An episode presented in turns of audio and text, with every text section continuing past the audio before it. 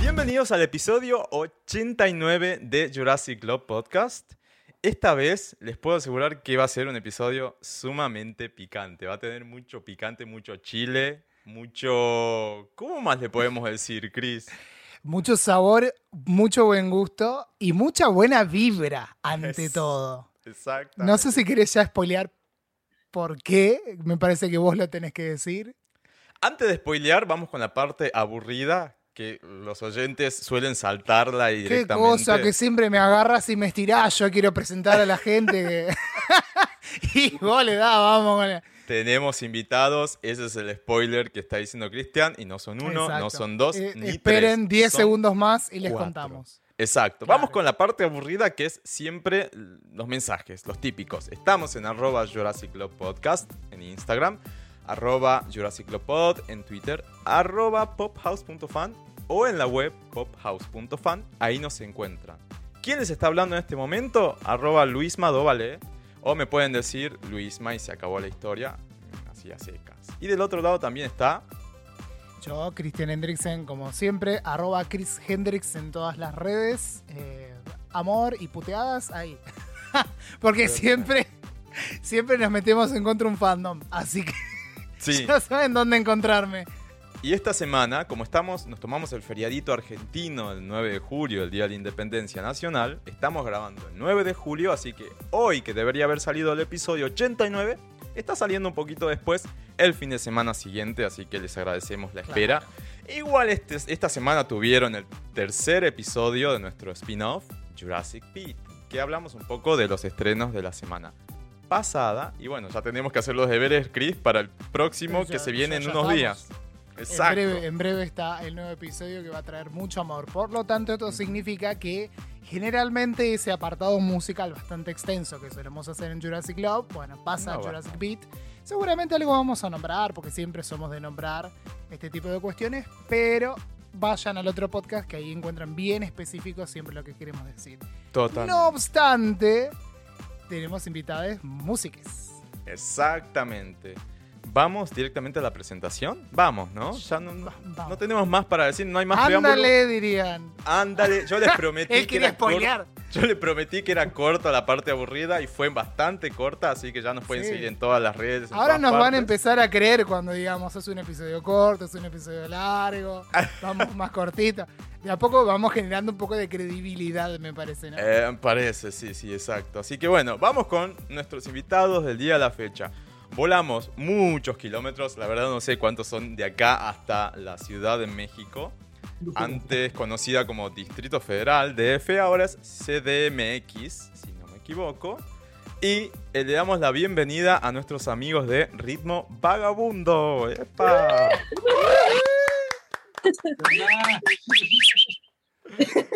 Ay, me encanta, verán, yo no puedo silbar. Yo tampoco soy un que- estúpido, no sé silbar. Hola, ¿cómo están amigos? ¿Cómo están? ¿Cómo les va?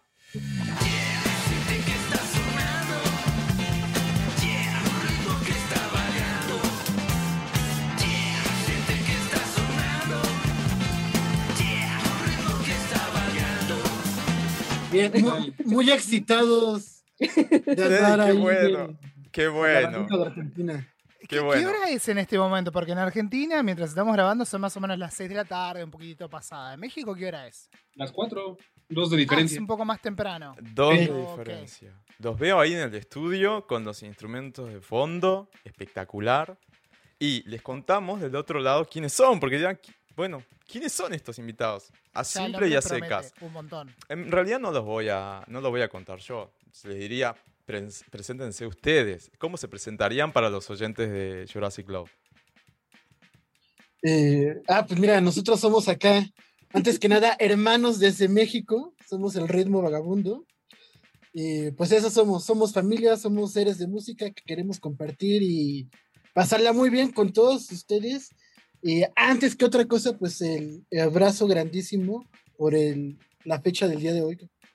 Entonces, Muchas siempre gracias. comprendemos que estas conmemoraciones en Latinoamérica son como muy generales. Ujú. Y aunque seamos países distintos, creo que vivimos situaciones muy homogéneas. Sí, Total. total. Entonces, pues conmemorarlas totalmente con ustedes y Gracias. ese respeto para ti y para toda su audiencia sobre todo. Y Muchas pues, mira, gracias. comenzamos allá con...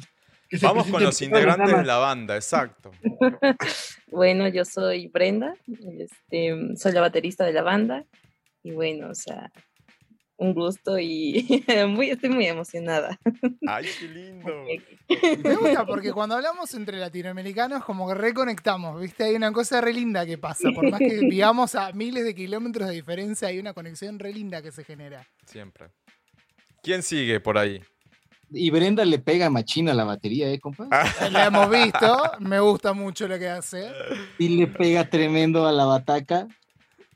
Y tiene apenas 18 años, 18. 19, ¿no? 17, 17 años cumplidos. Menor de edad casi. Va a los shows con Me parece que de los hay que padres. sacarla, podrá salir en el podcast. Autorización firmada. Y acá de este lado están David, vatos. Me presento, soy David, guitarra y voz en. No es cierto, bajo, no toco la guitarra, bajo. bajo y voz en los coros. No saben ni qué instrumento toca. O es porque tocan tantos. Sí, compa, y yo, y yo sí toco la guitarra, compas, y, y todo lo que se deje en el ritmo vagabundo y en todos lados. Pero tu nombre era, pará, me, no, me lo Yo soy, perdí. yo soy Tlaloc, Tlaloc, guitarrista de la banda. Ah, a vos te vi con un vestido tocando en alguna foto por ahí, ¿verdad? Ah, Hace sí. muchos años. Sí, ya tiene un buen ratillo que sí. Me gusta, me gusta tocar con la comodidad y con aire fresco. Entonces, sí. Perfecto. Me gusta Y que estamos combinados, sin saberlo, los dos de amarillo. están los dos de amarillo, Mira, ¿verdad? exacto, sí. ¿viste? Eh, me suelto el pelo si querés y ya quedamos parecidos. Sí, yo también, ¿eh? Estamos, Suéltate los dedos. estamos todos con pelo Claro. largo acá. Todo Aguante con el pelo rock. largo, ¿qué pasó? Es verdad, aparte, eh, hay como una, una cosa que se generó una tendencia en pandemia de hacer cambios de look, ¿viste? No, pero los chicos vienen ya hace tiempo. No, por, ya por sé, los pero digo, me estoy encontrando yo que me empecé a dejar el pelo largo hace poco más de un año, digo, un montón de gente también. Es parte de, loco. de la, de la locura de la pandemia. Pero bueno, y nos queda Mr. Goose, ¿puede ser el último integrante? Qué pasión, ¿cómo andamos acá? Sí. ¿Usted es el responsable de la voz de la banda? Eh, de la parte más eh, reconocida de la voz, yo creo que sí, porque también Tlaloc hace coros y David también hace, hace coros. Pero pues mira, aquí andamos. Yo soy Mr. Goose, eh, soy fan del Argentinosaurus. Ah, el, el- el dinosaurio más grande del mundo, si no me equivoco, ¿verdad? Ese Sí. sí. Creo que sí. Sí. En la Patagonia lo habían encontrado. ¿no? Ajá, exacto. Muy bien. Yo ya estoy muy feliz porque acá el Tlaloc hoy se vacunó contra el coronavirus, entonces también es como... Vamos, un aplauso, che. Vamos, vamos. Nosotros con Cristian estamos todavía esperando, pero ya llega, ya llega. Nosotros tenemos una aplicación acá, no sé cómo lo están manejando allá en México, eh, pero hay una aplicación que te avisa. Todos los días metiéndome como ocho veces al día a ver si me llaman. Ya- Mis ya amigos vendrá. festejando y yo, ¿cuándo me llaman? a Ya ver?" vendrá, ya vendrá, ya vendrá. Ya urge, ya urge. Sí, sí, sí. total- sí. Totalmente. Eh, Che. Ya que lo dijeron, ¿cómo está Sí. la situación Ah, ahora eso. en México de eso? ¿El COVID está un poco más tranquilo? ¿O, o está difícil Híjole, Es una situación de que es un vaivén de que... Acá no sé si allá lo manejen, pero aquí simbólicamente es un semáforo. Entonces eh, respetamos como los colores del semáforo en la vialidad de los automóviles. Ujú. Claro. Entonces estábamos en un semáforo verde que era como una cuestión más permisiva, pero pues nos dimos cuenta que el semáforo no existía porque duró una semana, mientras había elecciones Siempre federales. rojo después. Y, pero eso, rojo, súper rojo. Y de repente así. dijeron, vamos a ponernos la camisa amarilla como la que tienes tú y regresamos, eh, estamos como retrocediendo un poco con ese, en ese aspecto, pero mira, hay cosas tan beneficiosas que hoy estamos aquí ah, con ustedes, y gracias a que yo creo que es algo que nos ha mostrado la, la pandemia, que la comunicación puede seguir eh, vigente y igual, claro. total, total, totalmente, sí, sí, sí. Oye, yo Capaz tengo una sí hoy- pregunta. Sí, claro. En ese vaso de Darth Vader, ¿qué estás tomando? Yo un tecito con miel. Ah, lindo. cerveza, Cristian. Está re tranquilo. No, pará que tengo acá. oh, si quieren empiezo a traer alcohol, ¿eh? Te compré un par de cositas que estaban de oferta. Pará, ¿qué están tomando ¿Eso ahí? qué es? Acá ya estamos tomando suero, entonces en, México cuando tomamos mucho decimos que estamos crudos. Electrolito, ¿no? ¿Cómo se llama eso? Sí. Pará, pero porque ustedes vienen de algo. Si están tomando eso, se están recuperando Pará, de alguna momento, cosa. momento. ¿qué- ¿Suero? ¿Qué es suero? Estamos, estamos tomando suero. ¿Es- es un Energizante? Cris. Ajá. Para reponer las sales minera- minerales y demás. O sea, pero eso es porque vienen de una cruda, seguramente. Mr. No, es el más fiestero. Yo- yo-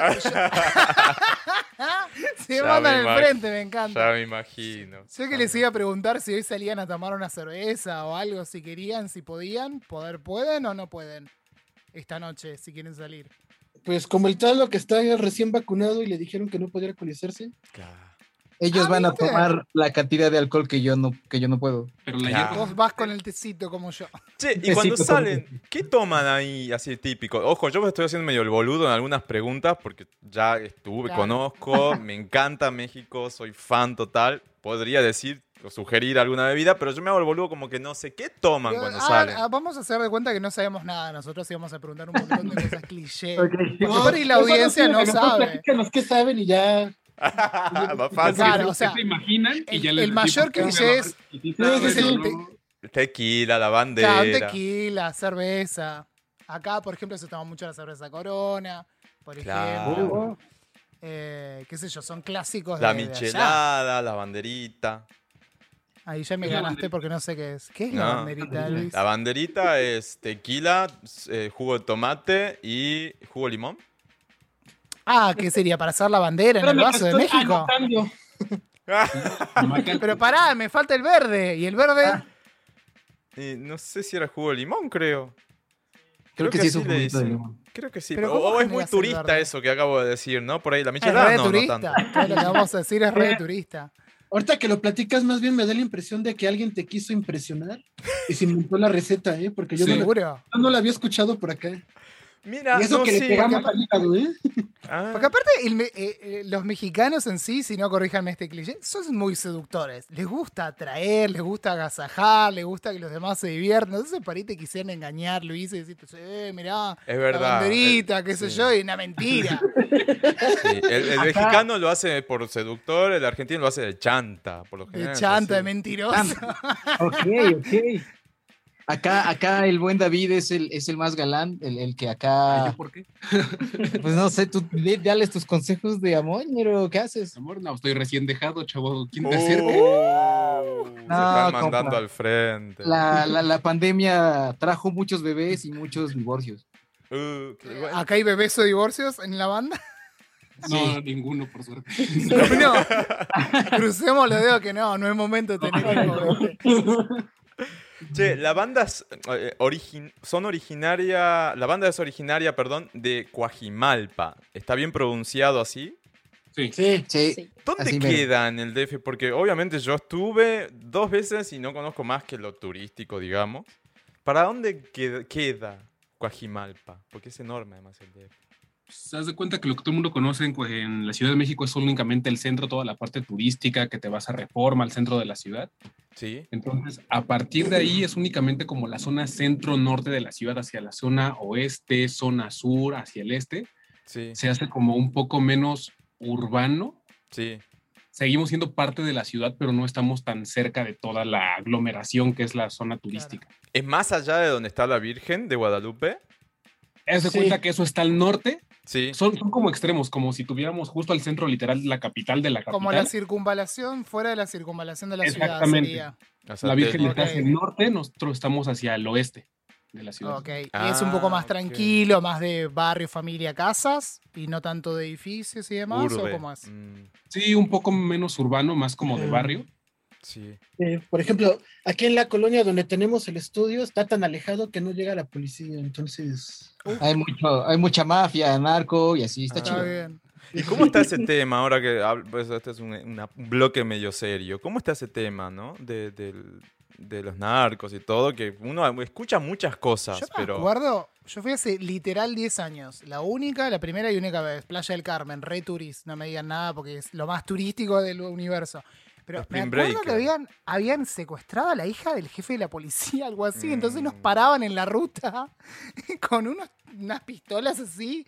Nosotros los mirábamos como, che, pará, no vamos a hacer nada, estamos yendo a la playa. Era Claro. como, cálmense. ¿Está más tranqui el tema o cómo viene ahora? Porque, la, viste, en la televisión uno ve tantas cosas que realmente preguntarle a quien está ahí es, es más confiable. No. Hace 10 años, como tú lo mencionas, creo que fue una época en la que estuvo muy, muy pesado. Ah, Ahorita- entonces estaba bien lo que decía. Ah, mira. Sí, la guerra Sí. contra el narcotráfico era De en ese hecho, tiempo. Fue cuando más pesado estuvo, creo, de hecho. Fíjate que ahorita que mencionas como más o menos ese periodo de tiempo, hace como 10 años recuerdo eh, haber tenido como una serie de eventos por otra zona playera que se llama, bueno, se llama Acapulco y Ah, Acapulco. Ah, Acapulco es brava. Sí, famosísima Acapulco. Muchos Sí. muertos había, asesinatos de Sí. entre bandas y todo, ¿no? sí, y era curioso porque literalmente tú ibas en la calle y levantabas una piedra y había un policía federal. Uf, Entonces en ese momento lo que se quería era como precisamente eh, que esas zonas se empezara a llenar de eventos culturales, muchos conciertos, para que la gente tuviera otra vez la confianza de salir y volverse a empoderar de, eh, De la calle. de la Claro. calle, Claro, total. Claro. ¿no? Y mira, y muy en el fondo también gran parte de lo que queremos transmitir con las canciones eh, es eso, ¿no? O sea, la canción está de con un ritmo vagabundo es un tema así fiestero porque también hablamos mucho como de olvidarte de muchas broncas. Y una de esas broncas, por lo menos en México, es como este miedo a nivel social que existe y que no podemos eh, callar y que no podemos hacer que no está y por lo menos combatirlo con música. Se Total. ignora. Es una cosa que sabes que está ahí todo el tiempo, pero la ignoramos realmente. Claro. Estaba pensando una de las frases de la canción, bueno, hablan de varias cosas, ¿no? Muchas, eh, pero con un ritmo vagabundo, divertido. Digo, hay dos frases que me quedaron muy fuertes, perdón Luis si me estoy adelantando, pero ya que No, estamos drama. con el tema aprovecho. Hablan de romper cadenas, por un lado, de liberarse de las cadenas, creo que es la frase justa, y después de gritar, de gritar algo, ¿no? Entonces pensaba, eh, justamente lo que quería- le quería preguntar a ustedes es, es eso, que, que cuáles son las cadenas de las cuales se liberarían y qué les gustaría gritar, sacar, digo, o algo personal o algo general para su país o su ciudad, su gente. Ah, pues personalmente sí hay varias cosas que uno quiere gritar, ¿no? O sea, no, no ¿Cómo se qué? puede generalizar así como... Sí, Bueno, pero vos qué gritas. Ahorita, güey, todos queremos gritar que a la chingada del COVID, güey. Ah, Ajá. estamos, a- estamos podridos ya. Yo creo que no hay nadie que quiera claro. gritar de hasta la madre del confinamiento, ya que se acabe este pedo, queremos regresar a nuestra vida normal. Es más, sugiero que contemos tres y ustedes en Argentina y nosotros en México hagamos una fuerza universal canalizadora y juntos gritemos, como se dice en México, que chinga su madre el COVID. Bueno, Ay, dale. sí. Haz el conteo. Ustedes cuenten, gritemos. ustedes cuenten. Bueno, vamos. Dale, cuenta Luis. A las una, a las dos y a las tres. ¡Que madre el Estamos podridos, la verdad no se aguanta Estamos re más. hartos, sí, sí, Mira, ¿y a poco no te sientes más liberado? ¿No se sienten más libres después de haberlo dicho? Sí, es que les Chinga preguntaba lo del grito, pues, pongo una anécdota personal, creo que se lo conté a Luis la semana pasada. Justo había visto una serie eh, que es muy linda de Netflix, ahora no me viene a la mente el nombre, Special, no sé si la vieron, eh, No que me es sobre un, un chico que tiene parálisis cerebral. eh, y en un momento la madre en un episodio se encuentra con, va a una clase de tipo yoga, algo así, y se encuentra con una amiga de cuando era más chica. Y en la clase en realidad lo que hacían era gritar tipo los maps de yoga, pero gritaban. Y el otro día me pasó una situación, una pavada, pero viste cuando ya tenés un colapso mental que estás harto del universo. Y empecé a gritar, ¡ah! Así en mi casa, así sacado, los gatos Eh, salieron corriendo. es liberador, es liberador. Y pegué dos, tres gritos y fue como, uff, me lo saqué de encima. Y cuando escuché la canción dije, che, me están hablando. Estaban en mi casa cuando la escribieron. ¿Qué pasó? Esto de salir a gritar, ¿no? Por eso me quedaron esas dos frases muy metidas en la cabeza. Lo del grito y lo de sacarse las cadenas, ¿no? De como, uy, por favor, queremos sacarnos esto de encima, basta. De Sí, hecho, ya- ahora, ahora que estás diciendo eso, compa, el otro día me estaba contando Gus, Gus, que fue el que escribió la letra de la canción, que él tuvo una visión y, la, y, esa, y esa parte de la, de la letra la escribía para Chris, compa. cuando, te cuando, visualizó, cuando la sacó dijo, no manches, esta, esta rola es para gay. No sé quién sea, no sé cómo es, nu- nunca lo he visto en mi vida, pero esta rola... Lo vi en la cocina de su casa gritando. Sí. Loco. Loco. soy, soy muy desordenado y me gusta organizarme, entonces empecé a gritar en orden alfabético. ¡Ah! Luego, ¡Sí! Me acordé que Chris se escribe con C. ¡Chris! Y ahí quedó. Sirvió, fue de utilidad. ¿Hace cuánto le escribiste esta canción, eh, Gus? Ay, sí, ya tiene, ya tiene un rato, o sea, sí, sí, sí, yo creo que como unos tres, cuatro años, yo creo, más o menos. Ah, tiene un buen rato, porque salió recién el 30 de mayo pasado. O sea, está, o para nosotros nueva, nueva. Claro, y eso, esa era la otra pregunta inmediata. Más que nada, ¿cuándo nació la banda? Pero me gusta más que nada, de nuevo, valga la redundancia, saber cómo se conocieron, o sea, cómo se formó, cuándo dijeron, che, tenemos banda. Que cuenta la historia del bus, ¿no? Desde el inicio. A ver, Vas, ¿cómo es? Gugote. Pues fuimos al mercado, David estaba comprando aguaca- eh, aguacates, Lalo que estaba al lado comprando un tepache. ¿No? El tepache en México es una bebida muy rica, ¿no? Este, Fermentado de piña. ajá, y, y Brenda estaba vendiendo nopales al lado, entonces dije, ¿a quién le compro? Entonces armé la despensa con los tres y ya. Dijimos, vamos a hacer una banda. Qué loco. ¿Y hace No, cuánto no, se fue? Este, básicamente, todos coincidimos en que tuvimos como el mismo maestro de música. Ah, que después puso una escuela y en- alrededor de esa escuela pues nos llegamos a, eh, a conocer, Tlaloc y yo nos habíamos conocido antes, hubo una serie de integrantes que fueron fluctuando, un saludo a todos los ex vagabundos. A que- Richie, al buen Messi, al buen Al Roger, Roger, a a Diego, Diego. a Emanuel. Un chorro de compas. de futbolista. Messi, Diego, era como. ¿Qué pasó ahí? Exacto, vato, para que veas acá la calidad de nombres que pasaron por eh, ya después se Qué incorpora. nivel, ¿eh? Sí, sí, sí. Y Y ya hace cinco años o y más, por ahí, ¿no? Sí, más o menos. Digo, ya las, las adquisiciones más recientes, pues Brenda y el buen David.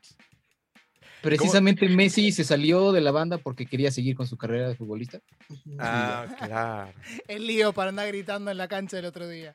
Ajá, sí. Ajá. ¿Le- ¿Les gusta el fútbol? Nosotros no somos muy futboleros, pero para ahí ustedes sí. Y- Eh, en México sí, nosotros no tanto. Ah, estamos en la misma entonces. Creo que el único, el único equipo que conozco es eh, lo- los Chivas, ¿puede ser? Las chivas de Mo- las chivas. Chivas. La- El. Guadalajara. el rebaño sagrado. Eh, ¿Cómo se llaman los de Monterrey? Pará, que me voy a acordar. El re- Monterrey el tiene dos Regiomontanos. ¿Cómo es? Pará, Tribuna. ¿Cómo era que se llaman los de Monterrey? Bueno, Monterrey acá tiene dos Rayados de equipos, uno Monterrey. los rayados y los otros son los tigres. Ah, los Tigres, sí, ese es clásico. Clásico. Pero mira, clásico. ¿Que esos son los Tigres del Norte? No, los Tigres de Monterrey. Los No, Tigres del no, Norte Tigres son del Norte una que- banda. No, pues me quedé con la canción de. eh, no sé si escucharon la session esa de Visa Rap con Snow the Product, que es mexicana, gringa, una mezcla. Ah, Y algo de los gringos del norte, dice, yo nunca averigüé que eran los gringos del norte. Y me quedó metido ahí. No, los Tigres del Qué Norte. locura. Ah, los tigres del norte. No los gringos del norte, los Tigres. No, del pero- norte. Bueno, los gringos están en el norte igual, ya sabemos. Sí, una cosa muy rara. No, pero sí, eh, sí hay cuestiones felinas. Por ejemplo, una de las universidades más grandes acá en México es la UNAM, la Universidad Nacional Autónoma de México, Sí. Y tiene también su equipo de fútbol que son los Pumas. Y ustedes anduvieron tocando ahí, ¿no? Ah, y los Pumas es un equipo de rugby acá, nada que ver. Pero Ah. también. Ah, poco. Wow. Órale. Sí, Sí, en la sí. selección nacional de rugby en Argentina se llaman los Pumas. Mira, Ah, ahí no está. lo sabía. Pues mira, Che, ¿y son todos de, de Coajimalpa o se en- en- encontraron ahí, pero son de otros lados de, de México? Cuando nos conocimos éramos todos de Coajimalpa. Actualmente ya empezamos a distribuirnos por la ciudad, pero recién conocidos éramos todos de aquí de la zona. Y hablando un poco más de, de la banda, eh, ¿quién es, por ejemplo, el más ordenado dentro del grupo? Que vos decís, esto es estricto, esto es como, vamos, si hay algo serio, lo tomamos y, y es Que no sea tan vagabundo. Claro. Eh, yo creo que el más ñoño y más este, ordenado es Gus, ¿eh? el Tlaloc, el Tlaloc, no. No. ¿Quién No, es eres tú, Gus. Sí, eres tú. Ahora Sí, más- Hacete cargo, Gus. Este vato. Y todo Él, lo él dice que contrario. es acá el más fiesterón y acá, pero, Pero no. no, la verdad es que no. Más, eh, sí, sí, sí. Sí tengo el hábito de procurar trapear el estudio antes de que lleguen a ensayar. Uh, listo. Ya está, con eso dijo todo. Se anda trapeando en estudio. Mirá que yo. ¿Qué más es un montón. No, fíjate, pasa sí. algo precisamente con este maestro de música que te comentamos. Un saludo al Gerardo. Ah, sí, Sí, Gerardo, Gerardo. Gerardo es un vato muy ñero, compas, pero es chido y nos cae muy bien. Pero cada que salíamos como a tocar con él, pues yo me desesperaba de ver los cables todos enredados. Entonces, yo no puedo ver un cable de audio que esté ahí enredado y generando un accidente. En- me gusta ordenar cables, ¿no? Entonces, Claro. sí. Y, y hablando un poco de mm, por dónde viene el sonido de la banda. Yo por ahí estuve chusmeando y hablan de un poco de hip hop, un poco de fusión, eh, de- con un ritmo vagabundo. Explora eso, hay un poco de funk por ahí. ¿Cómo lo definirían si del otro lado hay alguien que dice, che, ¿a qué suena? Porque todavía no lo escuché al sencillo. Primero, principal, pueden poner pausa. Vamos a poner un par de segunditos seguramente en este episodio, no mucho para no este, tener problemas de derecho de autor, pero pongan pausa, vayan directamente al servicio de streaming que prefieran, hasta YouTube también está. Pueden escuchar el sencillo con un ritmo vagabundo ahí de, de los chicos, pero ¿ustedes cómo lo definirían al estilo de la banda? Antes de que intentemos definirlo, díganos ustedes a qué le sonó. A mí me hizo acordar mucho, pero porque hago un ejercicio de comparación inmediato a Molotov, pero a uno allá lej- lejano. Pero me, me sonó mucho esto al funk, con mucha vibra ser. hip hop, con algo de jazz o algún elemento así que ande por ese lado. También sí, a Café sí, Tacuba, cre- parecido. creo que se me, se me hizo acordar el, el de los inicios. Eso seguro. Bueno, lo bueno es que se alegraron con las referencias, porque después, el miedo siempre de, de hacer la, la comparación es, y si no les gusta, ahí quedamos re mal. Sí, no, Pero- por eso pero aclaro sí, que hice sí, comparación. porque Es que es inmediata la comparación, ¿viste? Uno siempre, el, el ser humano por sí trata de buscar siempre patrones y referencias y bueno, al escucharlo se me vino ese ejercicio de decir, che, esto suena tipo Molotov, tipo Cafeta, me gusta, está bueno. Eh, y, y nada, era eso. Ahora me cuentan ustedes si estoy totalmente errado o no. Te amamos. Muchas gracias por el tiempo, Luis. Nos vamos. ¿Sabes qué, compa? Ya córtala ahí, ya quedó. Te lo agradezco, pero no.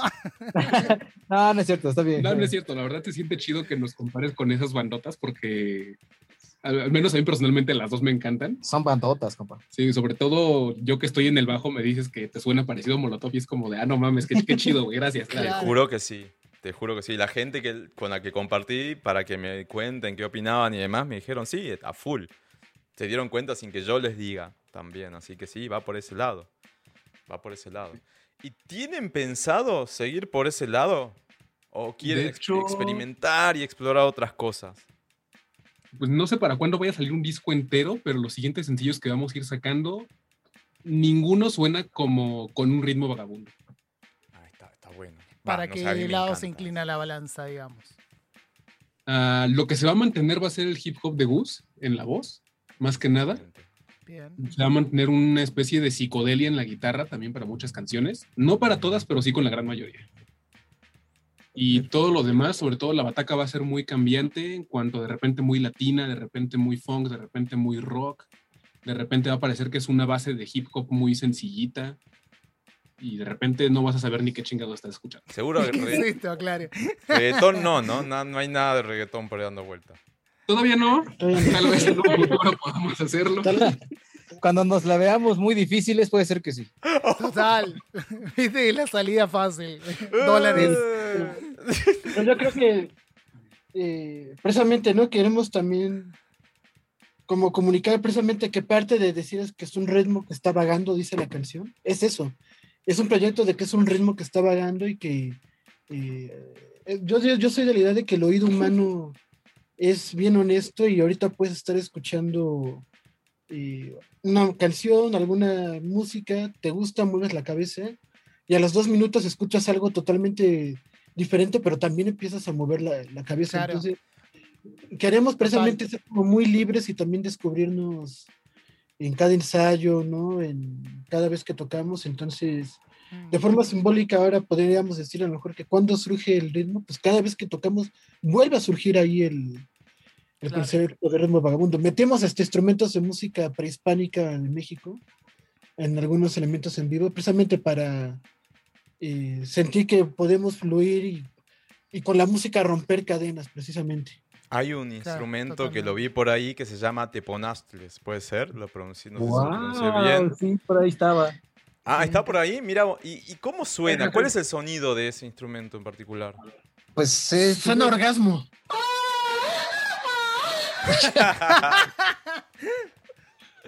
Ya, no, pues no se puede, no se puede decir más. Que lo toque, que lo toque. No, no, no. Nos va a puedo. tocar Brenda. Brenda, ah, ¿está ahí el instrumento? ¿En serio? Claro, acaba de decir que estaba ahí. Ah, mira, ahí- bueno, de- de- Afortunadamente, mira, la verdad es que valoramos tanto la invitación que nos hicieron que el día de hoy nos reunimos todos en el estudio para poder estar con ustedes. qué Ay, grandes son, gracias. son unos genios. Y ahí están los instrumentos. Ah, Ustedes no lo están viendo, lo- pero lo están escuchando.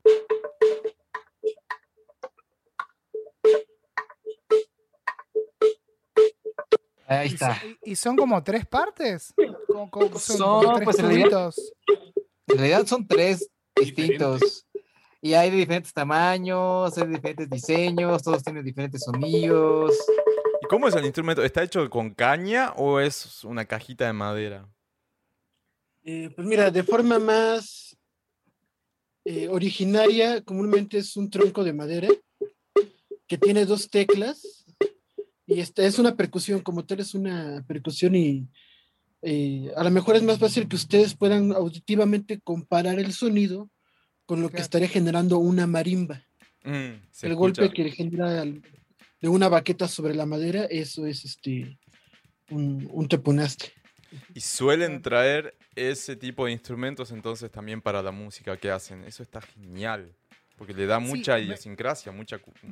Claro, me parece que está muy bueno lo, lo que estaban explicando recién, esto de, de- de poder fluir, de que el ritmo vague, digamos, de que vaya por distintos lados, porque algo que venimos charlando con Luis, con distintos invitados también, es de que ya un poco los géneros musicales están difuminados, como que no es pop, rock, metal, hip hop, es como que las fusiones y, y las interpretaciones entre géneros se dan cada vez más y más y no nos interesa tanto encasillar por ahí, ¿no? Sí, claro, es precisamente ahí radica la libertad musical y yo creo que eh, eso es algo que deberían adoptar el mundo incluso como, como cultura, ¿no? Alguna vez estaba leyendo un libro que decían que si hubiera un modelo social que pudiera ser aplicable para todo el mundo, sería una orquesta, una orquesta de música. Porque en una orquesta de música todos tienen la misma importancia, todos tienen una misma aportación y todos están unidos por un mismo por un mismo fin y le des aportar algo de belleza al mundo. Entonces, eh, yo creo que no importa el género, no importa la, la música, eh, eso nos va, nos va a unir, ¿no? Entonces, el, que, el que la música lleve un mensaje, eso ya es otra, diríamos en México, eso ya es otro cantar. Pero musicalmente, pues es parte de la vida, ¿no? La, la música. Aparte es una onda de abrazar ya toda la música que has escuchado desde morrillo, ¿no? O sea, sí. Uno que iba, uno que iba a fiestas de 15 años, ¿no? Escuchabas cumbia, salsa o la famosa batucada que era como media hora de pura música como de baile, ¿no? De, este samba argentino, digo brasileiro y así. O sea, entonces eh, rock, ¿no? Todo eso, todo eso pasaba en una sola fiesta. Entonces todas esas eh, todas esas canciones que pues de- de- o toda esa música que escuchabas de morrillo, pues al final del día en algún momento tiene que salir, ¿no? Y aparte, de- de, pues somos cuatro compas, ¿no? Y cada quien pues, tiene, pues, diferentes gustos musicales. A lo mejor sí hay un troco común, pero pues cada quien eh, hace y escucha lo que se le antoja y pues es lo que, y es lo que sale. Claro, y ahora que están escuchando, más o menos, si nos pueden contar cada uno. Bueno, estoy, me, me gusta, estoy escuchando tal artista o tal disco nuevo, viejo, más viejo, no importa. Más o menos, ¿qué andan escuchando ahora? Pues yo ando escuchando a Santana mucho. siempre lo voy a escuchar. Es un clásico. sí. Ajá. O sea, creo que como lo que estaban comentando de, de que todos tenemos gustos diferentes, todos escuchamos cosas diferentes, es bien cierto. Cada uno tiene como un gusto muy diferente, pero eso es lo que hace al ritmo vagabundo, siento. Este, al final fusionamos todo eso y sale algo bien, bien chido. Y sobre artistas argentinos, ¿qué conocen? ¿Qué nos pueden contar? Porque me, Uy, uy, me uy. intriga eso. Ahí va, Brenda de nuevo.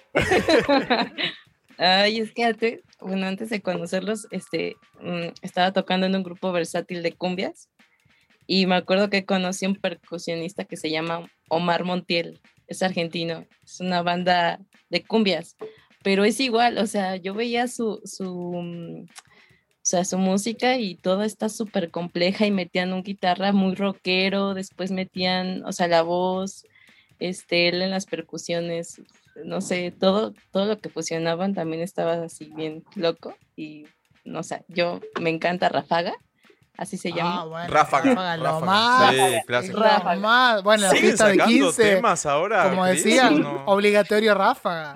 No sé si siguen activos. ¿Siguen activos Sí. hoy en día? Sí. Sí, siguen activos. eh, cambió un poco la formación, pero es lo más.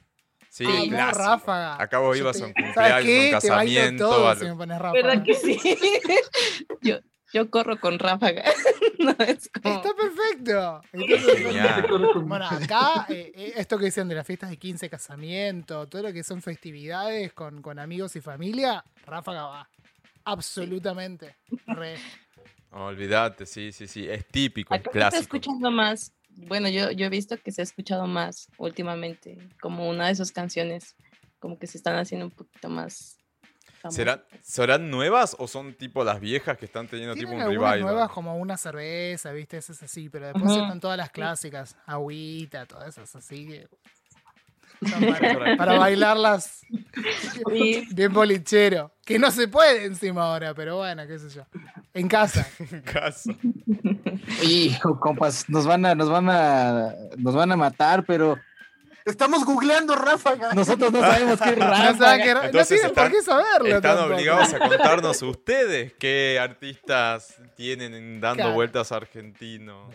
Que puedan llegar a ser una referencia o una inspiración, ¿por qué no? Para lo que hacen ustedes también. Ah, bueno, de inspiración, pues de- lo de siempre, compas. es, Este, el soda, este, los fabulosos Cadillacs, ñeros. Los este, decadentes también son argentinos, ¿no? Los Sí, decadentes. decadentes. Son de Y Sí, no, este, ¿qué más? Este, pues eso yo creo que es lo que más o menos eh, sonido que a mí, o sea, a mí la guitarra de, de Cerati siempre me inspiró muchísimo. O sea, la, muchos de los sonidos que ahora hago en la guitarra sí son muy inspirados en ese compa, ¿no? Eh, a mí me, me late mucho el flaco, el flaco es. Bueno, creo que- es Poesía pura. Sí, sí, sí, el flaco rifa bastante. Eh, nuevos, nuevos, pues este, me late mucho Él Mató. Él mató.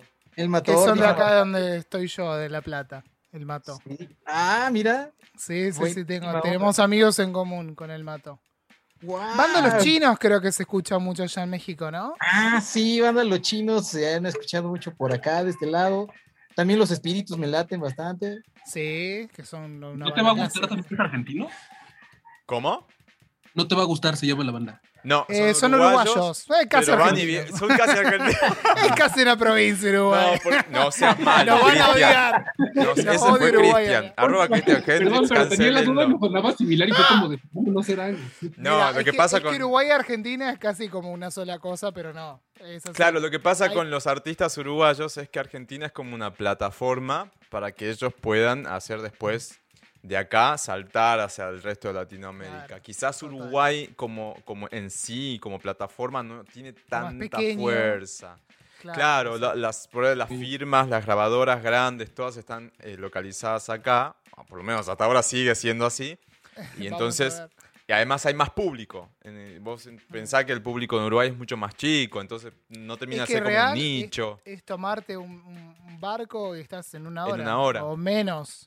Total. Real es cruzar el río de la Plata y ya está. Y estás de Montevideo para acá o alguna ciudad conocida. Exacto. Bueno, no te va a gustar, es uno de esos casos que Eh, bueno, son, son uruguayos, pero eh, son muy conocidos acá, Le pedimos demasiado. perdón a Max Tejera, nuestro amigo uruguayo músico.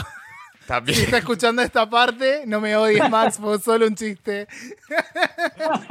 Exacto. Y, y artistas locales. Bueno, hace rato estábamos hablando de algunos que suenan similares, ¿no? En algún camino o en- de alguna forma. Pero ¿qué os- otros artistas locales que por ahí nosotros no conocemos? Ustedes nos dirían, miren, esto está muy bueno, a mí me inspira, se los recomendamos, no solamente para nosotros dos, sino para todo el mundo que está escuchando del otro lado, incluso gente de otros países. Híjole, la ¿Pero de madre. Argentina o de México? Luis? No, locales digo eh, de mexicanos. mexicanos. Exacto. Artistas mexicanos. Pues un sonido similar acá como fusiones de rap. Me vienen tres ejemplos acá muy mexicanos a la mente. A tomar nota. Uno se llaman los Shotgun. Igual es un pedo muy hip hop. Este, Simpson a huevo. Simpson a huevo. Así se ¡Qué llama. buen nombre! Se llama la banda Simpson a huevo. Ah, espectacular. ¿Qué quiere decir cuando algo es a huevo? Como que a fuerza, como que te amachinas en algo de que quieres que pase y va a pasar ¿Qué es porque- amachinas? Le pregun- como que le pregunté a mis huevos y dijeron que Simón. Ahí entendí, perfecto. Sí, compas, ya estamos hablando con mucho slang que la verdad no sé qué trampa. No, no, No, igual bien. entendemos casi todo, ¿eh? excepto Está alguna bueno, duda. está bueno. Que por ahí uno cree que decís, bueno, entendí perfectamente y te quedas como con una sutileza de decir, che, ¿realmente dijo esto o era otra la intención? No, A ver, pero ¿qué- su- qué- qué suele pasar, ¿eh? Pues mira, ahorita que tú dijiste que el Río de la Plata, aquí en la Ciudad de México, en el centro, hay una cantina que se llama el Río de la Plata. Ah, mira. Y ahora no. Entonces, eh, Y ahora y ahí escuchas cosas que siempre te llegan a, a sorprender. Fíjate que apenas hablaba con, eh, con Tlaloc, de hecho, y en otra entrevista pasada, de que a mí me gusta mucho disfrutar como cuando andas en la calle y te topas a alguien tocando en la calle. Sí. Muchas veces no sabemos quién es. Y a mí me gusta como nutrirme de ese tipo de energías, de ese tipo de, de gente que está haciendo música, que está tocando y a lo mejor ni siquiera sé cómo se llaman, pero lo que está transmitiendo es, es meramente a lo mejor, dices, ahí no importa el nombre, lo que importa es lo que me está comunicando. Entonces aquí, bueno, por lo menos en la Ciudad de México hay mucho artista, me voy a atrever a llamarlos callejero, que creo que siempre nos dan como esa lección y, y se vuelven como ese referente. Y siempre también, la verdad, yo apuesto a, a ser como ellos porque tocan muy libres, precisamente. Claro. Exacto. Yo creo que amigo. uno de los últimos artistas mexicanos, bueno, artistas, mujer en este caso, que estuve escuchando en el último tiempo fue a Natalia Lafourcade. Eh, el disco ese Un Canto por México, que sacó hace muy poquitito, tiene unas versiones re lindas con Rubén Blades, por ejemplo, Catano Veloso, Drexler, aparecen ahí. Sí. Hizo una Gran artista, muy Natalia. interesante, Natalia, es verdad. Se junta con puro pesado, ¿no? No, es que Natalia- tanto vocal como musicalmente, porque ella produce, canta, compone, hace todo Es y una en todo. genia. Sí.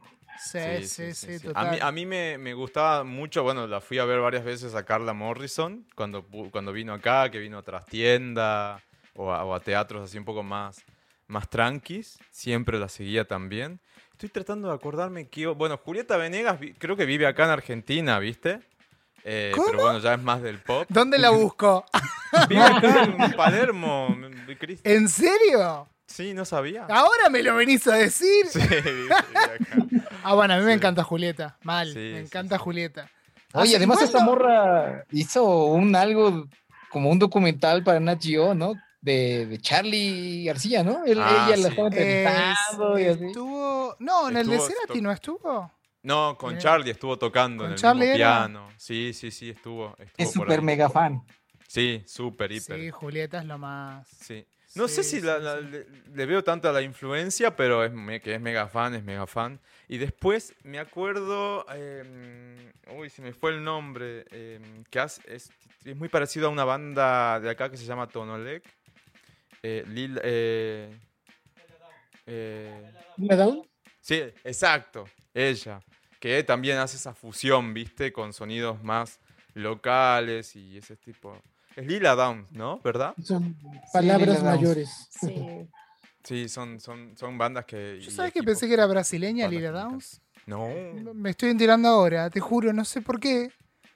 O tocó Bueno, y con alguien de Brasil y Chabela flashé que era- Varga, Paquita del. Barrio. Una vez quise ir a ver Paquita del Barrio, casi pude, pero estaba haciendo shows, creo que en su casa, si no me equivoco, o algo por el estilo. Pásele aquí, hay todo, comida, Sí. show, ¿no? Bueno, yo bueno. tuve- hace Sí. pocos días tuve un atacazo que dije, bueno, voy a limpiar la casa, no sé qué. Y al final terminé corriendo a la mesa y bailando, escuchando, discúlpenme el cliché, pero soy muy fan de Thalía, la vieja Thalía, hasta 2006.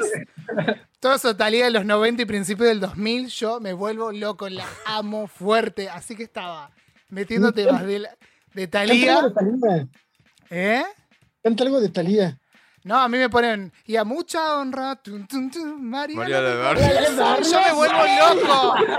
Me vuelvo loco, me encanta. Mal, me las sé todas. Me pones un grandes éxitos de Talía en un karaoke y te lo canto todo. Ah, Eh, y sí, estaba, sí. me reía porque le digo a Luis, le digo, qué justo que hablamos con los chicos de Ritmo Vagabundo y yo estoy escuchando Talía, Paulina, Rubio, Faye. Claro, Fey, todo Luis eso Miguel llegó- de, de- del- Eso en los del- 90 llegó muchísimo, hubo una ola muy fuerte. Igual ahora ¿Saben lo que también, ¿eh? acá?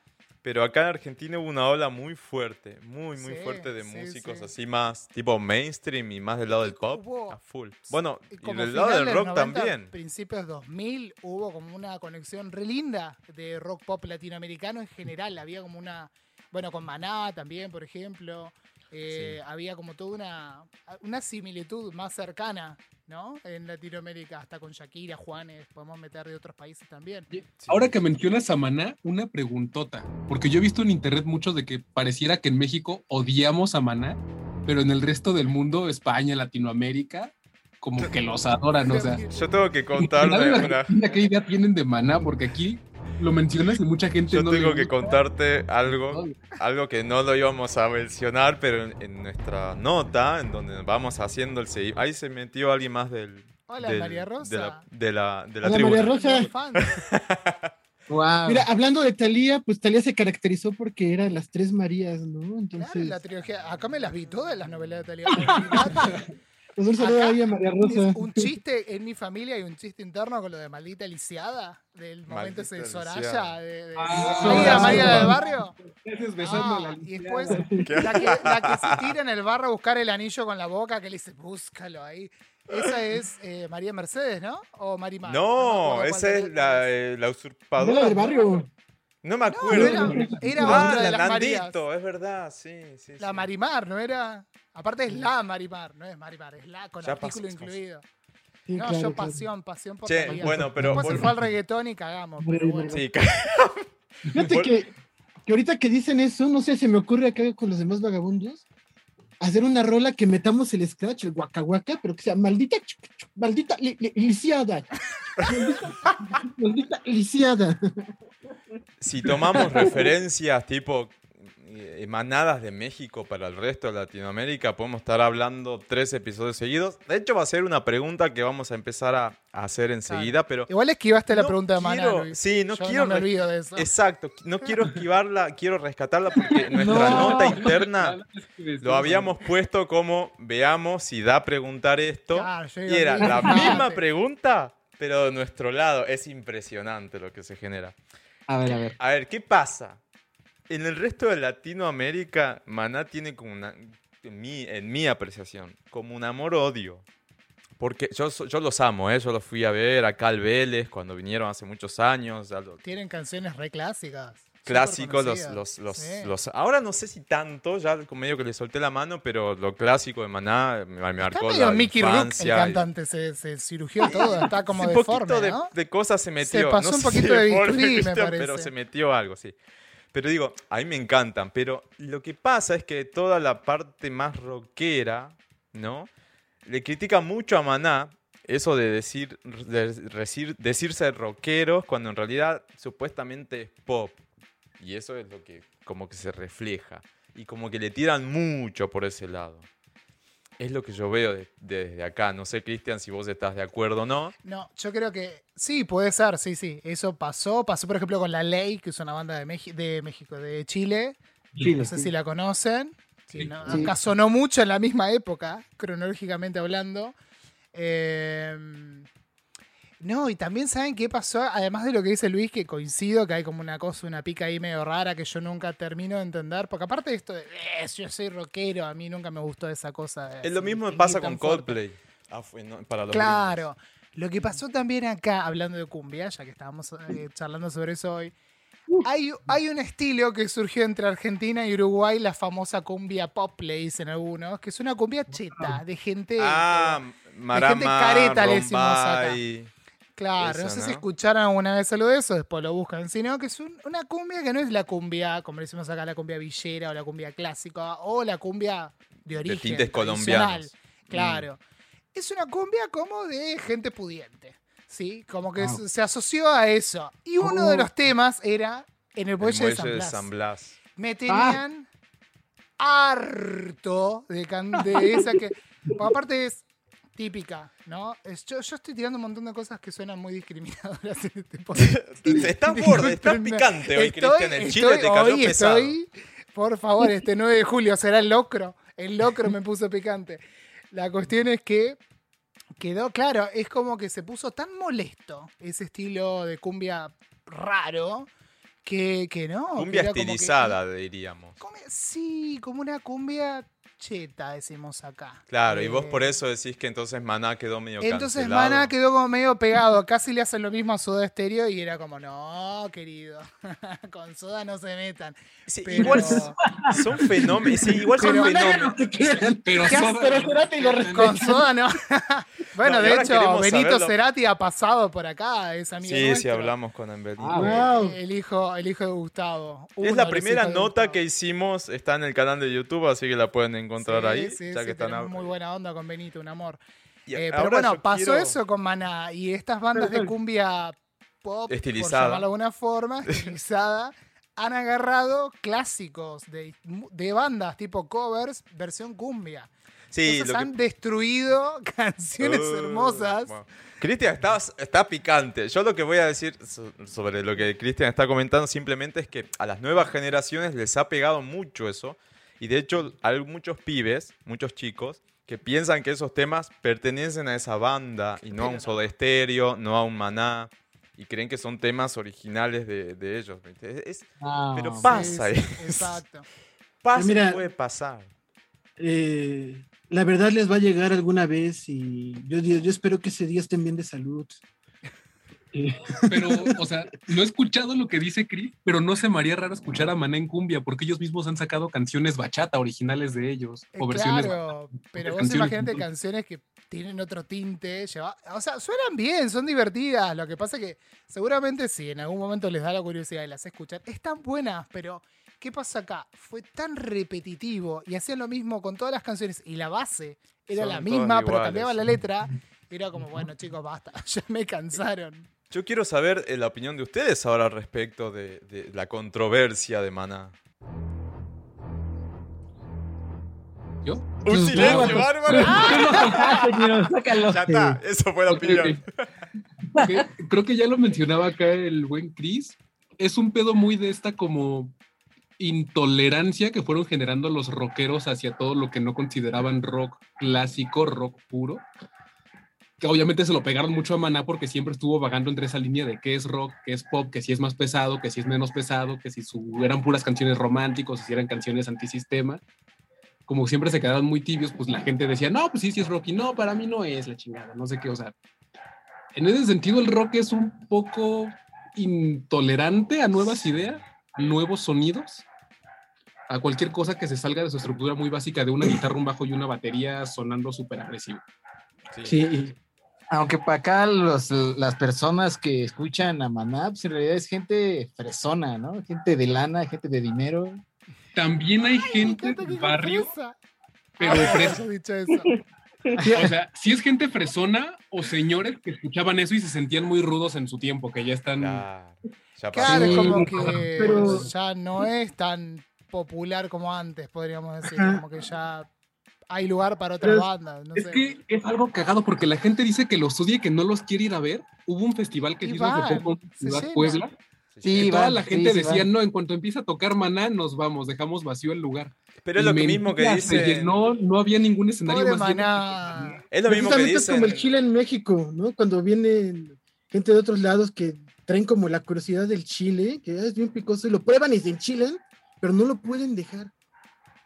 No, se lo ti- Yo que tuve estar malas experiencias con el. Sí. Claro. Eso, ¿qué? A ver, a ver, a ver, quiero saber.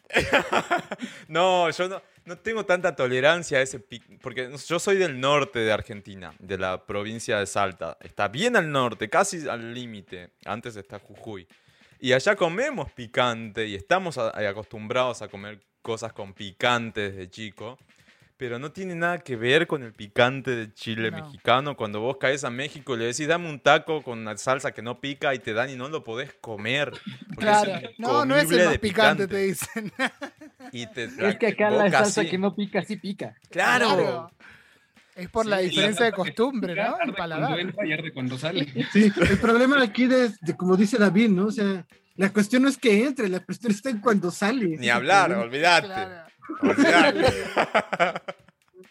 Sí, Pero- compa, eso, eso es real. Una vez, una vez una, una chica que venía de Francia también, venía diciendo, no, yo, yo como un cholo de picante, quién sabe qué demo. dije, ah, pues va, pues le, le entras machín, pues échate No. uno de estos, ¿no? Dijo, sí, mamá, me lo, me lo Puta refino, parió ¿no? ahí, chao, cagó. se, se lo comió y le dio una diarrea todo el día. Claro. Sí, no, no. olvídate. ne- No, no es apto para todo público, es apto para público local y valientes, creo yo, al nivel Claro. de, de no sé, picante que le meten, sobre Bueno, todo es por como eso. cuando vienen es- acá los turistas y ah, sí, el asado argentino, qué sé yo, y entran a comer chorizo y se comen 28 chorizos, después una descompostura. Sí, es hay lo que mismo. cuidado.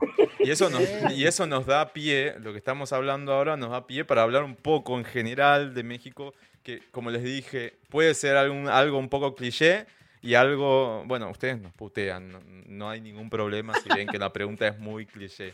Yo algo que había notado por acá era con respecto al chavo, porque claro, el chavo tiene muchísimo impacto en toda Latinoamérica, en todo el mundo en realidad, porque en Brasil Chávez lo super consumen, España, no sé, hay hasta en Rusia hay una versión rusa traducida, al chavo, ¿Están pasando etcétera. ahora, Luis, en la tele? Yo, como no tengo tele, no sé si lo siguen pasando. Yo tampoco tengo, pero yo lo suelo ver por YouTube. Antes lo tenía en Televisa, estaba suscripto ahí, pero ahora lo levantaron y hace más de un año que no hay ningún streaming el chavo.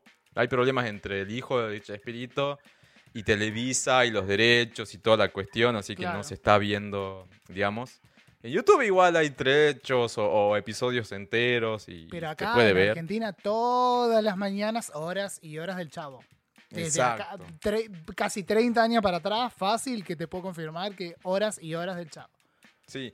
Igual hoy- Animado, en persona, lo- que eh, quieras. Exacto. Ah, claro, el- animado sigue dando vueltas. Eso sí, los pibes lo, lo están consumiendo, consumiendo un montón. Pero digo, el clásico, el chavo raíz, el, el original, no, ya no hay donde mirarlo. Solamente te vas a YouTube y lo encontrás por ahí.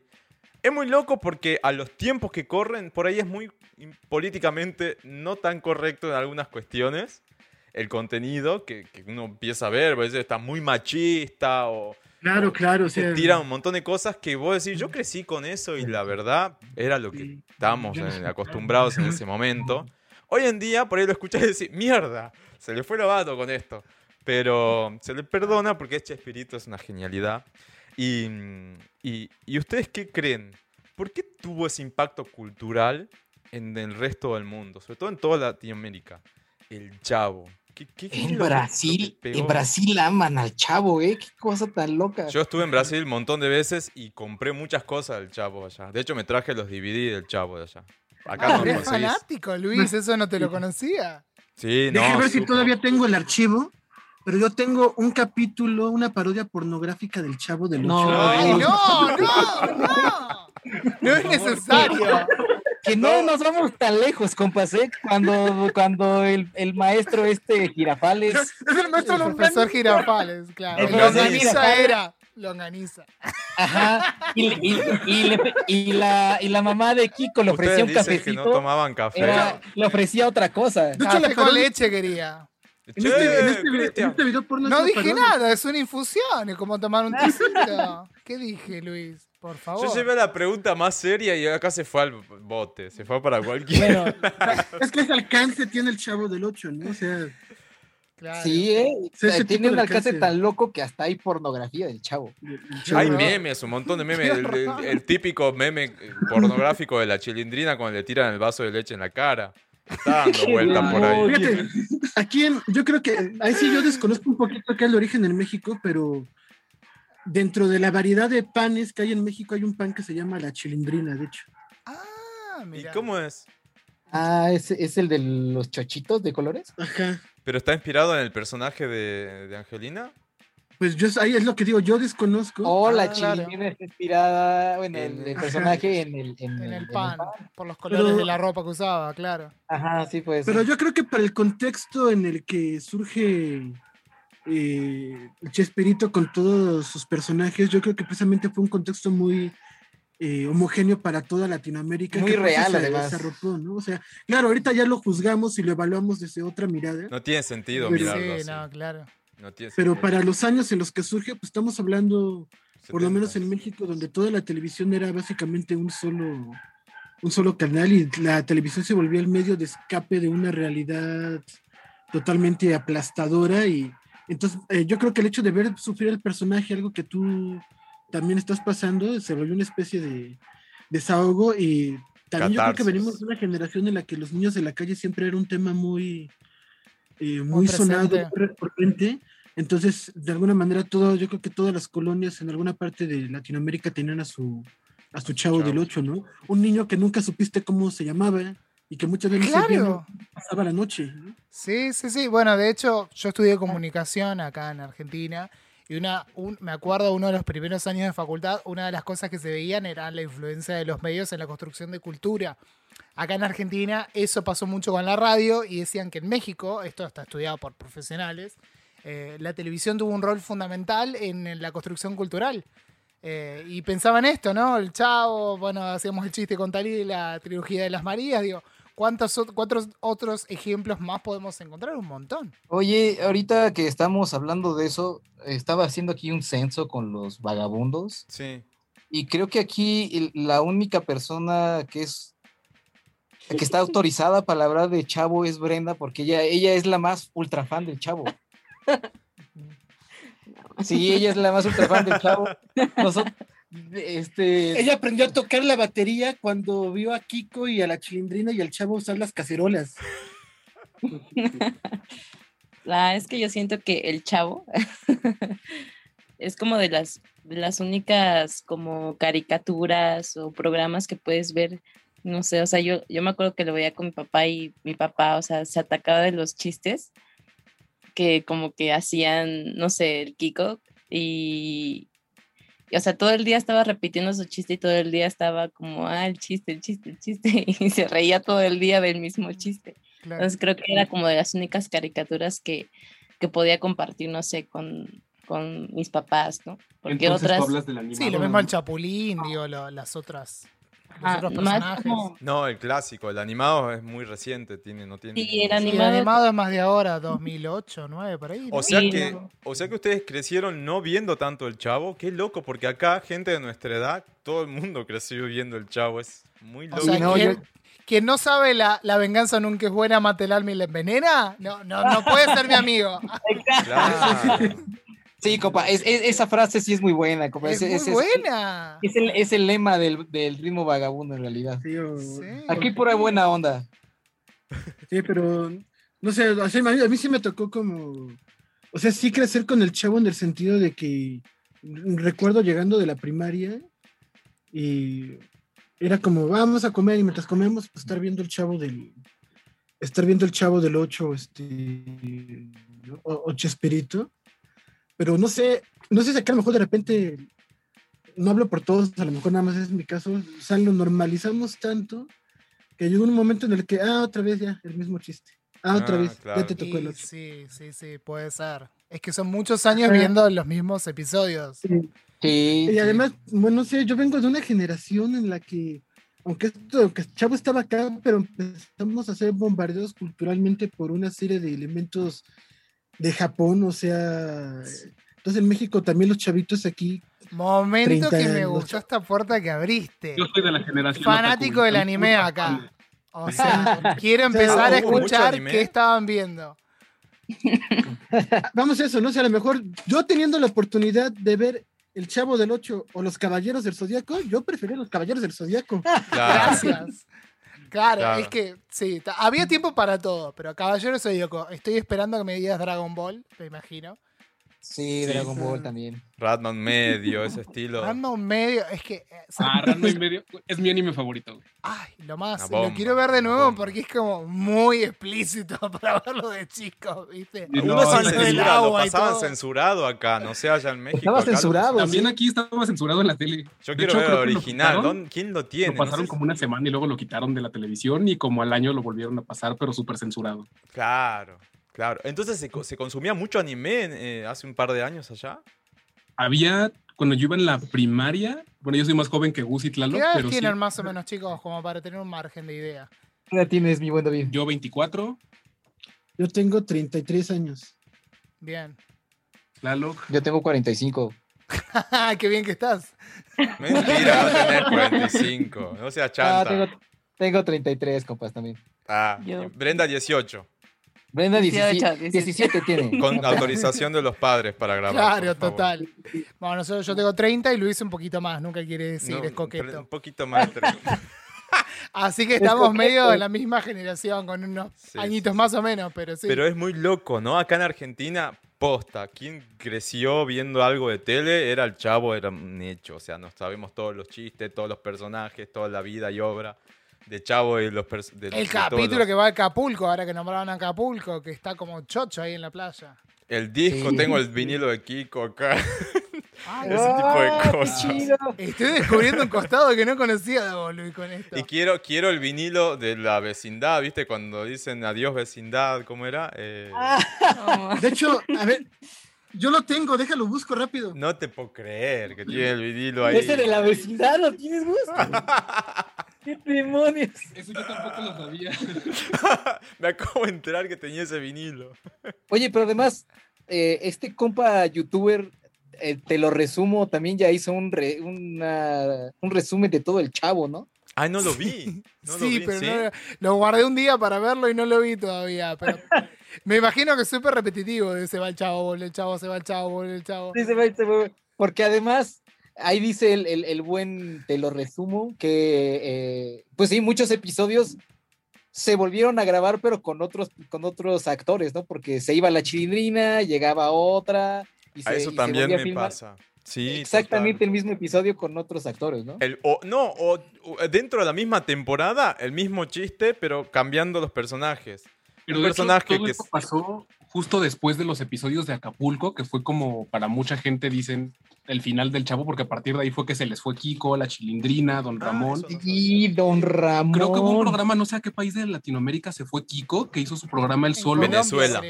No, Ah, Venezuela. Venezuela. Venezuela o Colombia. Y de ahí se llevó a Don Ramón y se siguió llevando gente. Sí, que aparte era casi el mismo personaje. Era el ¿Un lío legal tuvieron con eso? Sí, todo un desmadre. Mm, Pero. Chespirito seguía repitiendo como los mismos chistes, las mismas historias, con diferentes personajes poniendo, no sé, a la Popis o a Patty haciendo lo mismo que hacía la La Chilindrina. Poppy, mi Claro. amor. Pero- Y ahora en, en, en México, eh, ¿sigue esa cultura tan fuerte de, de- no te digo el chavo, pero de las telenovelas, digo, clásicas? Sí. Eh, ¿Sigue así bien, bien Ha presente? perdido un poco de fuerza la industria nacional de las telenovelas. Están consumiendo mucha novela brasileña y turca. Menos acá, acá también. también. Acá también, la turca. Para mí porque es barato, ¿no? Yo si no, no me Y explico. obvio, la venden barato, sale mucho más caro. Esa a las mil y local. una noches yo la miraba para reírme un poco también. No Claro. sé si la ¿Y, pasaban y allá, la pero- lucha libre sigue tan fuerte como antes? Sí. Porque hace unos años era muy fuerte. Yo tengo Y un par de no máscaras por ahí. A ver. No, Acá no, tenemos un, un vinilo autografiado de la, de la chilindrina. chilindrina, me muero. Mirá lo que es eso. Con un poco de imaginación, la chilindrina. ¿Qué está pasando, Gus? Yo no conocía No, esta, sabía. faceta de Mr. Gus. Esto es espectacular. Pará, ¿y esas canciones eran de la chilindrina? Sí. Sí, todos eran originales de la chilindrina. Pero fíjense cómo un tema nos va llevando a otro, porque, eh, o sea, la industria musical, pues en el formato de 33 revoluciones, Sí. daba para que pudieran expresarse libremente en un arte gráfico personalizado totalmente a la, a la chilindrina. Qué bárbaro. Qué divino. Mirá ¿En los la pasta. No, espectacular. No, Ustedes no, no, lo está están viendo bárbaro. del otro lado, pero eh, no saben el, el vinilo precioso que estamos viendo. Y una firma viejo, muy viejo. con- Y- y- contundente, grande te puso. ¿Con un corazoncito también? ¿O estoy viendo mal? Sí, sí trae un corazoncito. No. Ah, no es un fantasma. Ah, un fantasmita. Pues está vestida de ver. bruja o algo por el Pero estilo. son de estos fantasmas en los que en la época se hacían nada más poniéndote una sábana blanca encima. Claro, Y chao, bien se acabó la inocente. historia. Y hablando de fantasmas, acá voy con otra pregunta Hijo, que tenía otro muchas ganas de hacer. Otro- otra pregunta, otra cliché que tenía muchas ganas de hacer. No, y es con la visión que en México tienen de la muerte, que es muy, es muy típico, es muy local eso. Y no estoy refiriéndome a Coco, sino estoy refiriéndome realmente a, a lo cultural, al peso cultural que tiene la muerte y cómo conviven en ese día a día con el significado de la muerte, que quizás para el resto de Latinoamérica no es tan así. Salta, o todo el norte argentino, tiene muchas similitudes con eso, por ejemplo. Hay una el Día de Muertos se visita al cementerio, se va al cementerio, pero es en ese día nada más. Se, se- se arregla un poco el lugar donde descansa el difunto, etc. Digamos, hay como una semejanza que calculo que vendrá por herencia católica, pero el resto, digamos, de costumbres mm, locales de México eh, son muy particulares de, de ustedes, de su cultura. ¿Cómo ven eso? Am, pues yo creo que es una de las cosas que ahorita nos está pegando más en México, yo, yo, yo lo percibo así. El hecho de que no puedas acompañar este, aquí a, tus familiares, estar con ellos, pues sí es algo como que nos, nos hace sentir con, no sé, como que no, como, como que tenemos esta forma de decirnos aquí estamos, ¿no? O sea, falleció, pero estamos, estamos aquí, vamos a acompañarte. Y ahorita que pues pasa esto de la pandemia, pues nos pega mucho como no poder estar juntos, aunque sea en los últimos momentos, pero sí, siento que, que sí, ahorita está medio... Y así de fuerte es porque cada año pues llega Día de Muertos y cosas muy bonitas. También, no sé, hacemos festivales, este, cosas, ofrendas, es algo muy, muy, muy padre lo que se vive. A mí me, me gusta. Y este, pero pues con esto es como que, ay, no, o sea, yo, yo, o sea, yo lo siento y se siente gacho. No, pero sí es una cuestión yo creo que muy emblemática. eh, bueno, independiente de la música, yo trabajo en el campo de los museos acá en México. Y el año pasado precisamente me tocó estar como en la conferencia de prensa que se iba a hacer del desfile del Día de Muertos. Entonces, para el año pasado, la celebración del Día de Muertos iba a ser tan grande que se iba a traer a la gente de Guinness, porque Wow. se apostaba que el Festival del Día de Muertos en México iba a sobrepasar en número de festividad, de días y de gente al Festival de Río de Janeiro. ¡Wow! Entonces, había- aquí había una cosa espectacular que por la pandemia ya, ya no se fue. Y de hecho, en la, rola de, en la rola de ritmo hago una referencia a esta parte, ¿no? Porque en la parte en la que cambia la parte rítmica hay un verso que dice, ¿qué es lo que esperas cuando buscas a la muerte? ¿No? Porque en México, sí, o sea, independiente de otras cosas, culturalmente en México convivimos y nos reímos junto con la muerte. O sea, lejos de verlo como una cuestión de te va a llegar, te va a tocar, es como una cuestión ya tan propia, tan cercana, que podemos reír junto con, con la muerte, porque sabemos que nuestros seres queridos se van a otro lado, y de ese otro lado, por lo menos una vez al año en México, vienen y nos visitan en la ofrenda, y es motivo de fiesta. Sí. Total, total. ¿Y cómo se llevan con... ah, Luis hizo el chiste, ¿no? Pero digo, con la representación que hubo en Coco, que por ahí es una película, por ser Disney, que llevó eso a un público súper masivo y otras partes del mundo. ¿Les pareció que estaba bien representado? ¿La vieron? No ¿La tanto, vieron? ¿la vieron? Claro. ¿Están conformes? ¿O les parece que es muy pochoclero y no...? Está genial y personalmente a mí me causa conflicto, pero no porque esté mal, sino porque está tan bien hecha que se ve más como una película mexicana que la película mexicana que tenemos de Día de Muertos, que es el libro de la vida, la cual pareciera que es una americanización de la festividad y la que hicieron los americanos se ve más mexicana que la que hicimos aquí en México. ¡Qué gringos! Y está muy bien hecha, está muy bonita. Y al menos a mí me conflictúa que tuvieron que ser americanos los que hicieron una representación tan chida de la festividad aquí en México. Pasa un poco eso en general, ¿no? Hay Cuando uno que dice uno no es profeta de su claro. tierra, puede ir por ese lado también. Pero no, me siento muy, muy este, conforme y muy contento de, que, de tener esa apreciación de la película porque a mí me parece una cosa impresionante. La iconografía de la muerte mexicana es muy fuerte, eh, mundialmente conocida por Frida y por artistas de, de, ese momento, digamos que fue como la explosión. Eh, Claro, todavía claro. sigue muy presente. ¿Cómo, perdón? Es más, yo me atrevería como a hacer la invitación de que si algún día tienen oportunidad de venir a México, vengan en una fecha cercana al Día de Muertos. Exacto, es uno de mis, así como decir, sueños o cosas a cumplir que tengo que hacer. Yo, porque hasta la comida se vuelve otra cosa en... Que es en en, octubre, ¿no? ¿Qué, qué La fecha comida es? sabe diferente el día de muertos. Sí, claro, sí. O sea, a lo mejor es un pedo muy panes. místico, muy como de que tu mente lo crea, pero así sea la comida que comes todos los días, si la comes en Día de Muertos te sabe diferente. Ajá, o sea, Si hay un pedo muy Es místico una ese cosa día, rara, ¿verdad? no sé por qué, pero todo sabe diferente ese día, la comida no sabe O sea, igual. El mole. hacemos algo que se llama pan de muerto y lo aclaro para que quien no conozca, es un pan, no está hecho de muertos, no, no se lo tomen tan literal. pero literalmente en México habemos gente que deseamos que llegue esta festividad nada más para comer pan de muerto. ¿Y qué tiene el pan de muerto.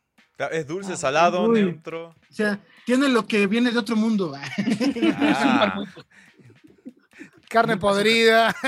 no. Comúnmente tiene naranja. Y por, y por alguna razón sabe muy bien. Está bien, bueno, bien, bien, bien. Así que no, nos vamos para el Día de Muertos allá. No, bueno, perfecto. Igual quedó espectacular. me- Bueno, de paso, ese es un, ahí tenemos un Atenti pop-up. Eh, vean Coco, si no la vieron, porque los chicos dicen que está bien representado, así que bienvenido sea eso. Para nosotros es la muerte es sinónimo de mucho de drama, de mucha tristeza. No lo vemos con ese lado de celebración que Claro. quizás ustedes lo pueden llegar a ver. Es, es, es- Sí, acá es una cosa bien loca. O sea, aquí alguien, alguien, eh, alguien fallece y se hace una comida, ¿no? El día que, el día que fallece. se Bueno, hace- tampoco es tan tan fiestero si existe el duelo. Sí, No, sí, sí, hay duelo, No se total. puede. Tampoco es como que, ay, qué gusto, se murió, vamos a hacer fiesta, ¿no? Bueno, a veces sí. O sea, a veces sí celebran la vamos de farra que se murió el Oscar, ¿viste? Ya se murió, ya me dejó la casa. Que también, Por fin. también depende de la voluntad. del Sí. difunto, porque me acuerdo que mi abuela decía, siempre dijo durante años, antes de que falleciera, siempre decía, cuando yo me muera, si me entero que uno de ustedes está llorando, vengo y les jalo las patas. No. A mí nadie me va a estar llorando. Si me quieren decir algo, dar flores, démelas ahorita, pero cuando me muera ya no me estén chingando. Sí, sí, también mi abuelita fue así. Y, está esta situación de que más bien que, digo, la persona que muere no se muere, en realidad sigue estando ahí, muchas veces Claro. seguimos como guardando ese respeto y esa... Sí. Y fíjate, y otra cosa que es muy bonito, yo creo que aquí con la banda, es algo que me, es algo que me emociona ya vivir con Brenda y con David. Pero esta universidad, la UNAM, la Universidad Nacional Autónoma de México, cada año, el año pasado no por pandemia, Ujú. pero hace algo que se llama Festival de las Megofrendas. Entonces es un festival grande, la verdad. Y hemos tenido oportunidad de, de tocar ahí. Y cada año le dedican la ofrenda general a un personaje, ya sea de la literatura, de la música, de, eh, de algo. Entonces también es como, ok, vamos a conmemorar un motivo mayor. Entonces, Claro. en, en México, por ejemplo, hubo un momento en el que, ahorita está muy marcado lo de los feminicidios. Mm. Entonces hubo una vez que se lo dedicaron a las muertas de Ciudad Juárez, en Chihuahua. Entonces, ir a tocar en una, en una ofrenda de que por sí solo el motivo ya es fuerte, pero dedicado a otro motivo que también es muy fuerte, como músico te compromete y hace que tomes una seriedad al momento de, de subirte al escenario. La última vez que fuimos se lo dedicaron aquí en, a Morelos, A ¿no? Morelos, sí. que es un personaje de la independencia acá en, claro. en México. Entonces, La sí independencia de como ustedes es, es en septiembre, ¿no? El grito de el Dolores. 16 de septiembre. Y ahora que estábamos hablando recién mencionando el pan de, el pan de muerto, el pan de muertos era, ¿verdad? ya son- no me acuerdo si se decía así. Sí, el pan de muerto. Hablemos de comida, un poquito de comida y ya vamos cerrando. Si, le- Ok, si- ok. Si, ten- si vamos a México, ¿y ustedes qué piensan que deberíamos sí o sí comer? Es decir, prueben esto porque no se van a arrepentir. Y como contrapunto, que bajo ningún eh, bajo ninguna circunstancia deberíamos probar. Bueno, aquí Brenda es la que más tiene buen colmillo para la comida, ñeros. Entonces, ella, ella es la Buen que va. colmillo, me encantó esa frase. Sí, la voy a va. empezar a aplicar. Brenda, si no está bien comida, no toca la batería, ¿eh? Te Me parece yo muy soy bien, igual. de la yo mía, soy Brenda. igual. Yo también. Ah, Brenda. Ahorita por curiosidad, funcionar. pregúntale que, te, que Brenda te describa qué es una guajolota. Sí, a ¿Qué es una guajolota? ¿Qué es eso? Mirá, es Una un chiste guajolota. interno. No, no es un chiste interno, es, es una comida real que existe, que Yo puedes la voy a comer aquí. googlear para, para enterarme la- que es una guajolota. Guajolota, dijo. Mm, suena muy feo. Ah, no, es como un san- como un, como un, el, A el san- el sándwich, por lo que veo. ¿Puede Ah, ser? No. no. Ah, bueno. No digo nada y usted me cuenta. Brenda. Pues es un, un- un bolillo así bien crujiente, tostadito, con algo adentro, que es masa, con chile Se y, y carne. ¿Saben qué es el tamal ustedes? Sí, sí, sí. Se llama tamal. Ah, exacto. Entonces, es, el aguajolota es un tamal en medio de, De una de, de pan, de un Pan. bolillo, sí. Es una torta de tamal, pero aquí le decimos Ah. guajolota. Ah, mira, acá también en. Argentina hay tamal, pero es otra cosa, nada que ver con el tamal Sí, mexicano. es diferente, sí, sí, sí. sí. ¿Qué, qué, qué allá que es el tamal? Acá es, bueno, originalmente era carne sala- salada, o sea, carne secada al sol, charqui, pero ahora se hace con carne molida picada, con eh, bastante condimento, y después se recubre con una capa de maíz eh, molido en molino de piedra, y se, y se, y se envuelve como un caramelito eh, en la chala de esa misma maíz. o sea, Acá la hoja del maíz se envuelve y se hace como un... ujú, Sí, un sí, caramelito, me gustó, o sea... Queda como un caramelito la Sí, forma. sí, y cuando sí. lo comes chiquitito y riquísimo y por lo general pica un poquitito. Acá, acá el tamal es eso, también un, un- es masa, pero también el tamal se le dice, también le puede decir tamal al, al trasero, compa, a las nalgas. Ah, mira sabía vos. eso que le decían así. Sí, como mue- mueve ese tamal. Sí, cuando vengan a México, aguas conducen la palabra tamal. Bien, vamos a tener cuidado. Ya sabes cómo. Pero. Brenda les, Brenda les iba a comentar qué es lo que no pueden dejar de comer. A, ver. lo que pueden comer. ah, yo creo que es el mole, así de ley. Mole rojo Los vuelve a- frijoles, eh, el mole, ¿Qué el es mole el rojo. Este, Salsa. Pues es una mezcla, sí. O sea, un montón de especias y chiles revueltos hasta que se hace una pastita de color rojo o verde, acompañado ya sea con carne de cerdo o con pollo. Sí, delicioso. Tú puedes encontrar Ay, lo que, o sea, diferentes sabores. Si te gusta más el dulce, más le picas al, al mole dulce. Si el, te ¿Qué sería el amarillo, por ejemplo? Ah, eh, No, También hay mole amarillo. Sí, hecho. ah, bueno, Sí, hay mole de cacahuate. cacahuate. Ay, ah, mole. hay Ah. varios. Sí, sí, sí, sí. ¿Son de Pero- acompañar con cilantro? Porque o es muy cliché el cilantro, así en México el cilantro. No, el cilantro no va en ese guisado. Mira, Para nada. Para, para explicártelo un poco más sencillo, aquí en México hay como una forma de... Es un, es un chiste, ¿eh? Eh, dice, yo tengo una amiga y a su hijo le pusieron, le apodan el molito, porque está hecho de todos los chiles. Entonces. ¿Entendieron por acá? Entonces, Acá está, está haciendo una metáfora de chile con pene. ah, Claro, entonces, no, por eso es que a su Ah. hijo le dicen el molito, porque está hecho de todos los chiles. claro. Ah. Es que pasa, lo del mole lleva muchos chiles, por eso es como la broma, porque lleva muchos condimentos, dice el, buen David. Lo que sí, cuando vengan a México, no deben de dejar de probar una cerveza con nosotros. Ah, pero eso Sí, lo vamos- por pero supuesto. eso descontalo desde ya. Yo eh, fui el 2019 eh, la última vez. O sea, hace poco, ¿no? Fue hace tanto. Nada. Claro. La pasé genial, genial, genial. Me quedé, creo que dos semanas anduve por ahí. Pero yo cuando vo- voy a algún lugar trato de hacer vida más local que turista. Pero igual, igual fui a dar unas vueltas al Museo Frida, obviamente, o sea, ese tipo de cosas. Pero salir, vivir el barrio, comer en el mercado local, comer, digamos, entre comillas, porque es tipo no poder comer de lo picante que es todo, pero, pero hay, hay opciones. Todo pica. Tenés Hasta lo dulce pica. hasta lo dulce. Y esa era otra pregunta. ¿Es verdad eso que se dice que desde chicos ustedes ya comen golosinas con picante? ¿Qué es el Sí, sí, sí, sí. Todo lo que comemos desde chiquitos es con puro picante. Y, y- y una vez trajimos acá chupetines de tamarindo para los chicos y no era imposible. Era imposible.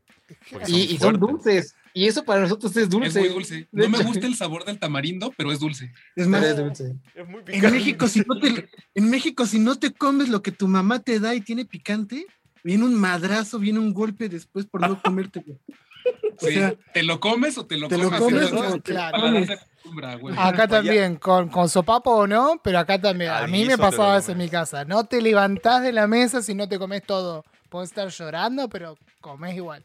Y los ¿Qué te obligaban a churros. comer? Ah, A mí, mira, una cosa que no Verduras. me gustaba comer, tengo aparte una imagen, yo soy de la costa, de acá de la costa. Y estábamos por ir a la playa, un verano, un calor, que se te caía el sudor por la cara del calor que hacía. Y estábamos en la casa de mi tío, el único hermano de mi mamá, y había una ensalada de remolacha con huevo. Y era muy pequeño yo y no me gustaba la remolacha. Ese día- Remolacha, qué delicioso. No mames, yo no. a mí me encanta la remolacha. Ahora. Pero cuando, cuando era Ahora. chiquito, no. La odiaba. Y no me dejaban eh, levantarme de la mesa. Esa me acuerdo de una escena muy patente que tengo todavía fija en la, en la memoria. Y hasta que no me comí la remolacha, no nos fuimos a la playa. Imagínate, yo fanático, soy Aquaman, estoy todo el día dentro del mar. No. Era lo peor que me podían hacer, no ir a la playa por esa Remolacha. de porquería. Y me la tuve que comer. Y hoy me encanta. Che, y quedó pendiente la, la segunda parte de la pregunta. ¿Qué cosas nos recomiendan como turistas no comer porque la vamos a pasar mal, por ejemplo? No es servicio. comer. Servicio a la comunidad. Si ves que un local está bien pinche enchilado en un puesto de la calle, o sea, que un local dice ya no puedo seguir comiendo, ni de pedo te acerques ahí porque seguramente ustedes se van a morir con eso. Bien. Había, Sí, hay en Básicamente ve la reacción de la gente local. Si la gente local está un poquito enchilada, te vas a enchilar mucho. Si la gente te dice que hasta le sabe a dulce, ese está perfecto para ti. Ah, está bien. Hay que Está bien. buscar Y lo que. Y lo que decías hace rato de los tacos también es real, ¿eh? Sí es real que no puedes comer en cualquier lado donde veas un puesto de tacos, ¿eh? Normalmente aquí uno come en el que te lo recomiendan. Si no te recomiendan el, el, ta- el- el- el puesto donde... Con el taquero de confianza. Ajá, con el taquero de confianza. Es O-. Si tú ves un puesto con mucha gente ahí comiendo, ese puesto está bueno, ¿no? Si no, Si ves un puesto solito, por más bien que se vea, si está solo es porque posiblemente no estén buenos. sí puedes morir. Claro. Y siempre debe Puedes haber algún turista típico que va a Taco Bell y te da ganas de darle un sopapo ahí. Pero como, no hay "Por Taco Bell favor". en México, sí. ¿No hay? No. Taco, no, acá no hay La Taco cadena Bell. ¿No? Sería una falta de respeto. Sí, La cadena existe, nunca he visto, no conozco a nadie que haya entrado, pero sé que la cadena existe en centros comerciales. Claro, acá no existe, por ejemplo, pero yo cuando fui a Chile era como dos años, ahí había un montón, pero un Sí, montón. Se ve que los chilenos comen mucho taco de Taco Bell, qué sé yo. ¿Sabes? No, Creo que acá en las playas, en las playas sí debe haber Taco Bell. No, pero no, no tiene sentido. la- Hay que ir a una Por eso le preguntaba, digo, sería como Si no, en, en, en un Netflix- Kentucky en, en- en Italia, ¿viste? ¿No? Una pizzería Claro, en, ahí. en Netflix, este, en Netflix hay un documental que se llama Las Crónicas del Taco y van recorriendo Ah, delicioso. taquerías Ah, así hombre. típicas de distintas de distintos lugares. Calculo que es válido tomar como referencia eso o no. Hay buenas Sí, taquerías. es muy ahí. válido. buen documental, la Es muy bueno. Sí, los tacos de canasta son muy buenos, los tacos de guisado son súper Y chidos. ya depende mucho de la región. Por ejemplo, aquí en la Ciudad de México vienes a la capital, el taco de la capital sería el taco de canasta, que no lo vas a encontrar igual en ningún otro lado. Dicen los de Tlaxcala que también ellos, que ellos lo inventaron, pero no es cierto, los chidos son aquí. En ese documental hay, un- creo que Lady Tacos de Canasta es quien Lady tacos de Sí, canasta, la sí, entrevistan. Una Un genialidad. personaje de aquí. sí. Una genialidad. Que va. se rifa.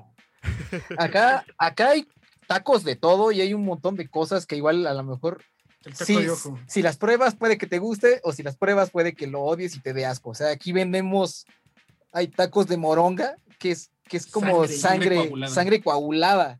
Ah, como Ah, la morcilla. morcilla. Acá se come la con la morcilla. morcilla. Claro. Sí, sí, sí. A mí me gusta. No, Hay tacos de ojo, De Taco- tripa. taco- de sesos. taco. de De sesos. Sí, tacos, de, tacos de tripa, tacos, tacos de cola de cerdo. Qué versátil que es el taco, ¿no? Se le puede poner cualquier le cosa y pones lo queda que vos bien. quieras. le En pones. realidad el cerdo se come todo, todo, no, no, de- no te dices nada del cerdo, incluso comemos las patitas. Que no en todo México, porque en el norte del país no se comen las vísceras. Ahí no comen ojo, no comen sesos, no comen este, Claro. lengua. Pero no como de corte grueso. Ajá, ¿no? ellos Claro. hacen cortes gruesos, como son puro ganadero ahí, no se comen todo lo que es la víscera. Eso es muy como del centro del, del país. Mm, Chapulín, tiene que venir, tiene que probar chapulines. Yo Claro. estuve en el barrio de Frida el 2019 y quería probarlos y no encontraba. Encontré un señor que vendía parado en la calle, tenía una bolsa así gigante llena de chapulines y me quería vender un puñado. Yo digo, yo no voy a probar así. Porque está, primero que está en la calle, no están cocinados. ¿Cuáles son los Y chapulines? era un puñado así. eso. ¿Qué sé? Si no me gusta uno, ¿qué hago con el resto? Me ¿A lo das. ¿A qué sabe Pero es que venden. En la calle y te llevas tu puñado, no te van a dejar probar. Ajá. Eso sí tiene que ser como que lo compras todo. ¿Pero qué? ¿Lo vas comiendo así como si fuera eh, pochoclo o palomitas de maíz? Sí, Sí, como como si fuera, sí, sí, palomitas. así te lo comes. ¿Y a qué sabe ¿no? eso? Sabe chido, Sí, compa. Sí, sí, sí, es, es alimento de los dioses. Pues crujiente. Saladito. Aja. Chilos. Como a cacahuate. Ay, Ajá, Con chile sabe más rico. ¿Eh? El chapulín son los grillos, Cristian, el chapulín colorado. Ah, qué estúpido. Chapulín colorado. Claro, Chapulín tiene las colorado. antenitas y todo. Claro, Claro, te los, te los venden en puñado así. Y el señor me quería vender un puñado. Ey, es la comida calle. del futuro. Yo lo quería probar, pero no, no tanto. no pude después probar. Y me daría impresión, yo soy medio asqueroso con los insectos, o sea, me daría cosita. No, yo sí quiero probar. La próxima vez que vaya a México tomamos una cerveza y comemos chapulines. Uy, sí. Y Sí, huevos yo- de hormiga. ¿Y huevos de qué? ¿Y ¿De qué? Huevos de hormiga. ¿De qué? ¿Se de llaman escamoles? Sí, se llaman escamoles. Es Ah. carísimo comer ese pedo. Es manjar acá gourmet los que vienen a pagar por comer huevo de hormiga. A menos que vayas a un pueblito y conozcas a la gente que la, lo sabes. la gran caviar, tipo en un caviar. Anda, sí, es un caviar ahí. De Sí. hormiga, sí. Una cosa deliciosa. Solamente una vez la pude probar porque me regalaron. A la mantequilla sabe rico, delicioso. me lo dieron como en caldito, güey. Como si fuera ¿En caldo? Sí, güey. Ay, perro. Hoy Hoy lo dejamos con un hambre a los chicos, me parece, porque le estamos toda la comer comida. tacos y no se sea, consigue Pulque, tan también tiene que venir por pulque. El pulque, sí, Ah, el ¿no? pulque. ¿Qué es el pulque? Es un fermentado, vatos. Es como. Como la chicha, ¿no es? Va, acá le decimos chicha. Es un No fermentado de maíz. No, la, la chicha es más como el, como nosotros lo que tomamos el, no. Ah, el pozol o también El el, pozol, este, creo que sí. Este es un. Lo toman en como vasijitas, destilado- ¿no? Destilado de maguey. Se le saca aguamiel, después se va como procesando y te lo combinan con el sabor que tú quieras. Claro, y una bebida, acá estoy viendo, claro. Pero además es una bebida que sí tiene un origen prehispánico. prehispánico. Claro, como la chicha también. Y te tomas eso y ya está, te pegas un viaje. Debe ser Sí, te fuerte. pones mágico. No Sí. te empeda, te pone mágico el pulque. Sí, ¿Será bueno. que tiene alcohol o algo de eso? Y sí, Sí, fermento. trae Sí. todo, trae magia Ah, magistral. Bebida alcohólica espesa, blanquecina y espumosa, ese acá. Alguna página Exacto. de. Te no tomas sé. eso y empiezas a ver calacas bailando y los Graduación otros... en alcohol de entre 4 y 6 grados. Es- Seis está bueno, ¿eh? Pero de- aquí dependiendo quién lo haga, porque hay gente que lo hace artesanal que te lo puede hacer hasta con un 15 grados de alcohol. Vete al demonio, compa. Asentas la Mucho- lengua y terminas hablando en varios idiomas. Sí, Sí. muertos. Sí, de hecho en México pues está, hay, hay muchas leyendas que hablan del pulque, pero una de ellas muy común es que sabemos que en México decimos que la luna tiene conejos. Entonces, si la noche en la que estuvieron cortando el maguey con el que se va a preparar el pulque cae un conejo de la luna, el pulque va a estar ligerito, pero si le caen los 400 conejos que hay en la luna, Ah, ese pulque te va a dar bien pegador. Bien pedo, claro. Bien Bueno. pedo y bien loco. Interesante, interesante. Voy, voy sumando cosas a mi gastronomía cuando vaya. Espero pronto a México de nuevo. Sí, Ojalá. yo también, ojalá, ojalá, Ojalá, pronto. ojalá y para viajar.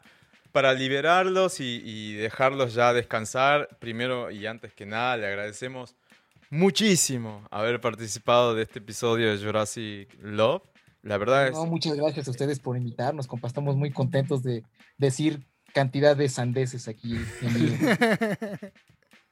No, la pregunta para el cierre es, ya volviendo a- ahora sí a la banda, a Ritmo Vagabundo, queremos saber eh, si tienen planes para adelante, algunos sencillos dando vuelta, eh, y de paso, si quieren decirles algo a los oyentes que están del otro lado, pueden hacerlo ahora. Pues a los oyentes primero los queremos mucho, los extrañamos, queremos ya estar juntos de nuevo en vivo, abrazarnos con la música, aunque sea, ¿no? y, y vagar, disfrutar, eh, escucharlos aplaudir y que nos escuchen y que nos vean sudar ahí en el escenario. ¿no? Eso ya nos urge mucho. Y este, sí, pues ya se viene, Se están cocinando dos sencillitos, ¿no? se está cocinando un par de rolitas todavía, las vamos a ir sacando. El disco, eh, yo creo que va a tardar, yo creo, pues a lo mejor próximo año, si bien nos va, pero vamos a ir sacando unos cuantos sencillos sobre la marcha. Bien, bien, perfecto. Redes sociales para quienes están escuchando, ¿dónde los pueden encontrar? En Facebook, en Twitter, Arroba Eh, ritmo vagabundo, ¿no? Simple. arroba ritmo vagabundo Con tres con ojos. tres O's en, en Facebook, arroba ritmo vagabundo en Instagram, arroba vagabundo ritmo en Twitter y pueden también vernos bailar en TikTok como Ah, ritmo Ah, vagabundo. bien. ¿Están en Entonces TikTok en serio? Qué bueno eso. sí, Bien, sí, es, la que, es que es la que va, chicos, ¿vieron? Está todo el mundo ahí haciendo Sí, challenge de una Voy cosa, a de tener otra que cosa. hacerme el TikTok, Luis, no vale. Vas Ya a no, tener me, que hacerte el TikTok. no me dejan otra opción, estoy como negado al TikTok, pero bueno, lo voy a tener que hacer. Metan, metan challenge en TikTok que, que viraliza espectacular. Sí, viraliza horrible. Sí, O sea, total. chido, pues. Bien, muy bien, pero. de la buena. sí. Total. Claro. Bueno, nuevamente Brenda, eh, David, Gus y Tlaloc, creo que es. Sí. No quiero pronunciar mal. Les agradecemos muchísimo. No importa, o sea, lo, lo dijiste mal, pero está bien. Así me bueno, a mis amigas mexicanos, en serio, va de nuevo, de, todo corazón este agradecimiento. Ojalá el- en algún momento se pueda volver a viajar y bueno, nos tomaremos una cerveza si andamos por allá. Yo los, los voy a buscar, no se preocupen. Y mm, están siempre invitados para, para lo que necesiten, para difundir lo que ustedes eh, quieran. No sé, Cris, si querés decirles algo más. No, yo feliz, la verdad, gracias por, por la buena onda, por sumarse, que, que esté la banda entera charlando con nosotros, la verdad que lo valoramos un montón. Sí. La verdad que estamos muy contentos, nos gustó mucho la canción, como Luis decía, estamos eh, muy contentos, muy contentos en todo sentido y, y le suma muchísimo a esto que, que estamos haciendo, poder charlar con ustedes y reírnos, disfrutar, eso es lo más lindo en estos tiempos tan difíciles que todos estamos atravesando. Así que de mi parte, muchas gracias y obviamente voy a ir a comerme los grillos que me quedé pensando en eso, en los chapulines, a ponerme en pedo con ustedes lo que quieran, salimos nomás de farra. Sí, sí. Oye, y, ya una última cosa antes. eh, de- hace rato que estaba diciendo que te la tía, que te gusta un chorro Talía. Sí. La, la canción de Arrasando, donde, donde Talía canta, donde Talía, Que Talía que rapea. que no sé qué pasa, que la conducción no me Ah, sí, acabando sí. con la Eso. cuando tú fase la birra. ¡Qué locura! Me la sé Eso- toda. Uno, mira, mi fantasía sexual es saber todo el rap perfecto de Talía y cantarlo en un karaoke ahí en Ciudad de México. ¡Qué locura! Si vienes a México cuando se permite coincidimos y te vienes un toquín, No, no, no. el beat en la batería y tú la cantas ahí. Real, real. Hace, ¿cuánto fue? ¿Dos, tres días?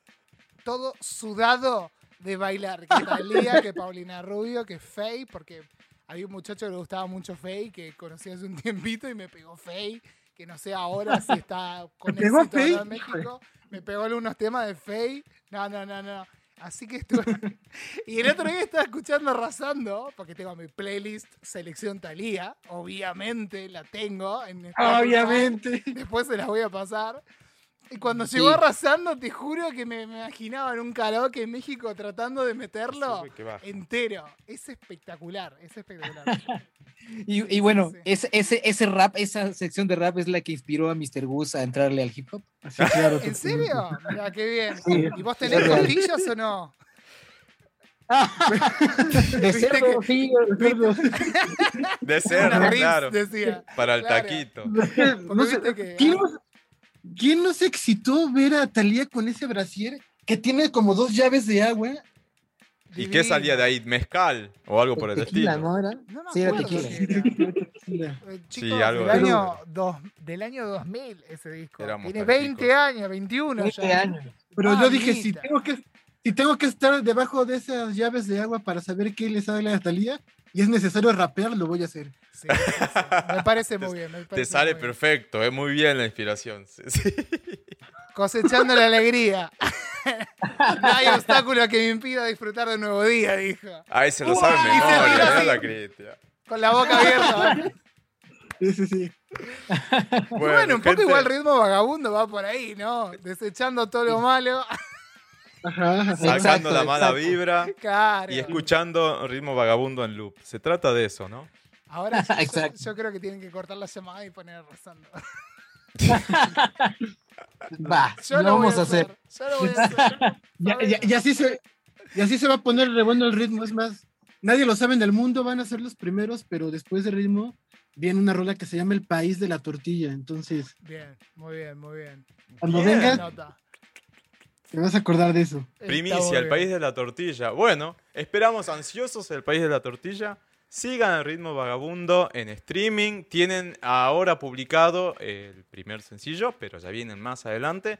Y están bastante activos también en redes sociales. Así que, bueno, sigan a todos los chicos. eh, y de nuevo, muchas gracias. Espero que les haya gustado este encuentro. A nosotros nos encantó. Y ya nos estamos viendo en cualquier momento, chicos. Nos vemos. Muchas gracias. felicidades Argentina por la independencia. Gracias, Gracias. muchas gracias. Bye, bye.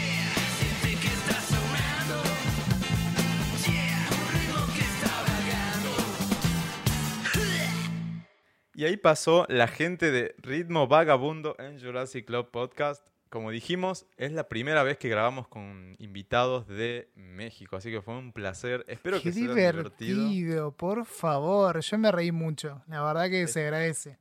Total, totalmente. Y además, sumamente apreciable y es como un mimo que hayan estado los cuatro integrantes de la banda presentes en la grabación.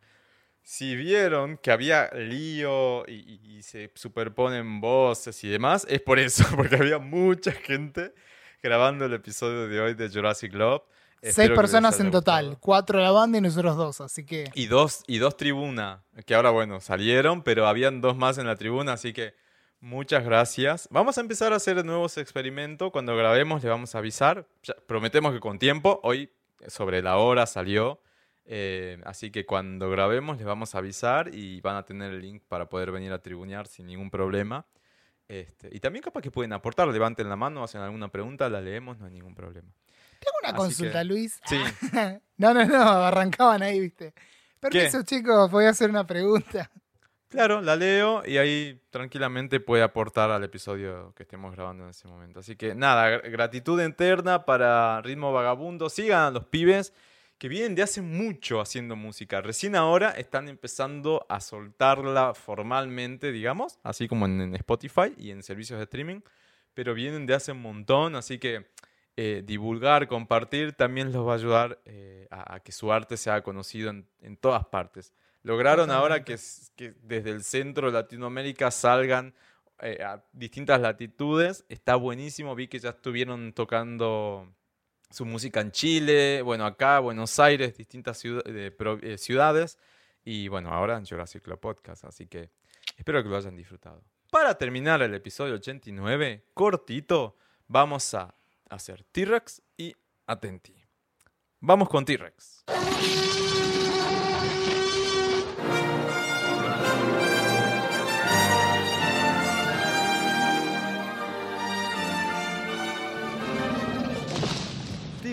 Es la sección en la cual celebramos algo, algo que nos haya gustado, que nos haya impactado, que creamos que es positivo y que eh, lo queremos compartir con ustedes. ¿Vos tenés T-Rex? Sí, tengo dos, en este caso son musicales. Uno, eh, de uno de ellos voy a hablar de dos discos, así muy chiquitito, dos recomendaciones, dos discos que tuve en loop toda esta última semana y un poquito más podría decir. El primero de ellos es Chiamo la Fora de Edu David, que Luis habló hermosamente en el episodio número 3 de Jurassic Beat. Algo conversamos ahí, o sea que la, la información gruesa la tienen en Jurassic Beat, así que les recomiendo que escuchen el episodio. El episodio ese. anterior. Hermoso. Es un disco muy lindo. Mirá que yo no tengo mucha, mucho consumo de música en portugués y música de Brasil en particular. Y este disco, la verdad, me gustó mucho. Fue una muy linda puerta de entrada ese single sobre el cual hablamos, como para, Ni un poquillo. claro, como para acceder a la música de Duda Beat, que encima se llama Eduarda. Me encanta ese nombre, por favor, espectacular. Así que les recomiendo que escuchen. Es un disco muy moderno, tiene cositas más electrónicas, cosas más, eh, podríamos decir, más urbanas, más hip Sí. Súper. Tiene un poco de eso, pero no tampoco es que rapea en sí. Eh, hay de todo, mucho electro también, muchos arreglos. La verdad que es un disco que a mí me gustó mucho. Me queda la duda, porque como no sé portugués, si es un disco La duda. conceptual. La duda, ¿viste? Me queda si es un disco que tiene como cierto cierta cosa conceptual por lo que dice, pero bueno, eso queda para otro ejercicio de escucha. Sí, desde ya te lo puedo confirmar, pero no, no quiero agregar más nada para no acaparar tu, tu T-Rex. Bueno, bueno, después lo, lo charlan con Luis. Y, y después el segundo disco, que este sí es en español y todos lo vamos a, a entender perfectamente. Es un disco de Caviria, que es una artista española que ya ha colaborado, por ejemplo, con nuestra amiga Lucía Tachetti. O sea que si escucharon el disco de Lucía Tachetti, LT, escucharon ya a Caviria. Ella en realidad se llama Eva Valero. Este es su segundo disco, se llama Ciudad de las Dos Lunas. Es un disco que es muy vintage en sus sonidos, como si estuvieras escuchando esa música española antigua. Como te hablo de la década del 70. 60. Ah, 70, 60, así ese pop, como, como que ella vocalmente arranca medio por ahí, pero tiene arreglos actuales, mucha electrónica, eh, mucho disco, tiene también un relato entre las canciones. Y bueno, la verdad que se los recomiendo, es un disco hermoso, es una artista muy linda para descubrir. ay, salió recién. Salió hace nada, o- Un mes. Dos sí, meses. muy casi. poquitito. No, mes, mes y algo, sí. Muy poquitito, se llama, les repito, Ciudad de las Dos Lunas, Caviria con B larga, es la artista española, así que vayan, escúchenlo porque es precioso. Y podríamos ver si podemos entrevistarla, ¿eh? No estaría mal. Ay, Cristian, sería genial. Sería muy lindo. Sería Así que vamos a ver, andás a ver si con esta proyección de amor que estamos haciendo llegamos a tener de invitada a Caviria en un episodio. Así que bueno, esos son mis T-Rex de hoy. Bien, yo mi T-Rex, la verdad es muy, eh, como se dice, white people problems. Eh, If I was a rich girl. na, na, na, Sí, exacto. Yo- soy un chico que, que consume mucho gadget. Y no, geek. a ver, soy muy geek. No, a mí me gusta mucho hacer deportes outdoor, o sea, deportes a- a- afuera, en el Cada vez exterior. está quedando más niña nice. de. Esa popa niña No, nice, diría. ¿Te acordás? Bueno, no, me gusta hacer mucho eh, deporte al, al exterior, exteriores, perdón. Y mm, bueno, ga- gadget que sale para poder hacer la experiencia un poco más eh, distinta, mm, meto. Y bueno, auriculares Bluetooth y el Apple Watch a full, lo uso bastante.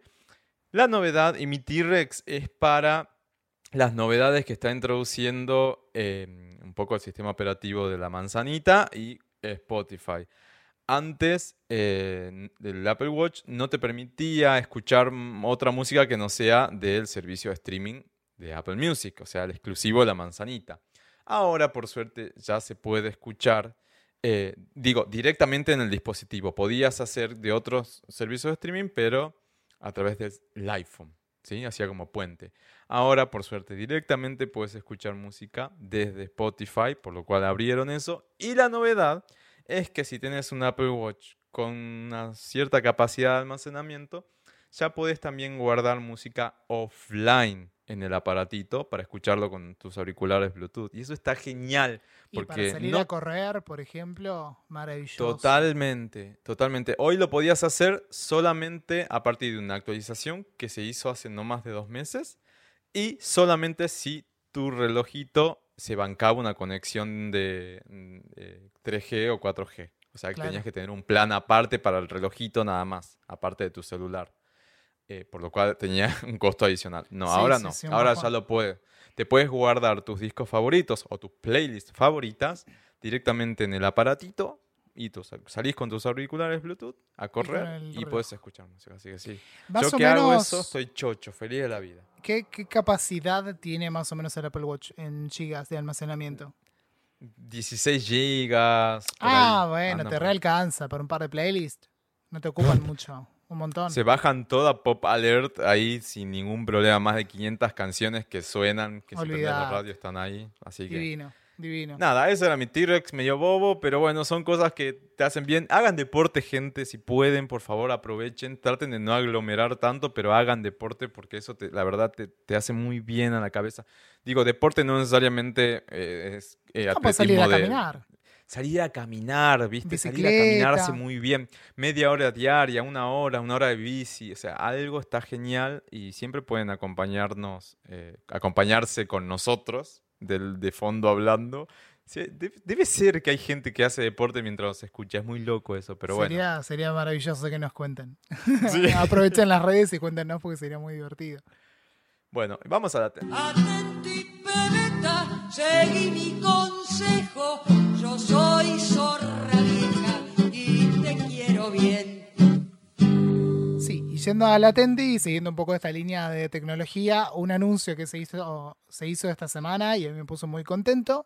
No es la gran cosa, pero es un Porque improvement. Cristian también es este galletero, geek. Sí, sí, sí. Me gusta, me gusta mucho. Estoy medio gamer, además de gay, más gamer que nunca, con la cuarentena, este encierro, qué sé yo.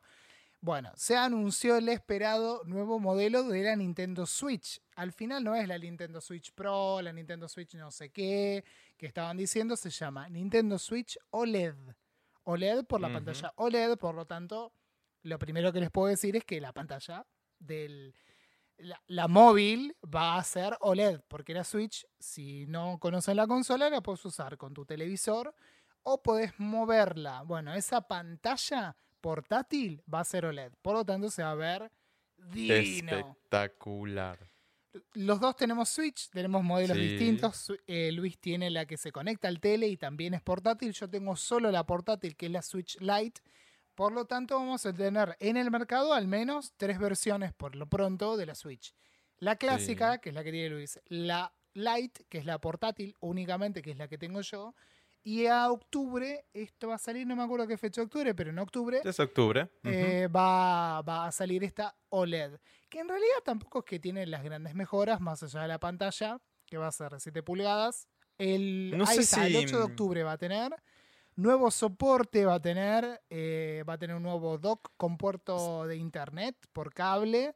Para Ah, que y es- eso, por favor, porque la base no tiene, es todo no Wi-Fi. tiene, claro. es Y todo otra cosa Wi-Fi. que Y sería mucha gente puteaba genial- por el streaming, por competir, viste, con los demás, se les colgaba, se les lagueaba. Hay dos cosas que no sé si las va a tener esta, pero que sería genial que tengan. Uno, un poquito más de capacidad de almacenamiento, porque si no, Sí, va a tener 64 gigas de base. bien, si no se te, se te expandible, ¿no? un par de juegos líquidos.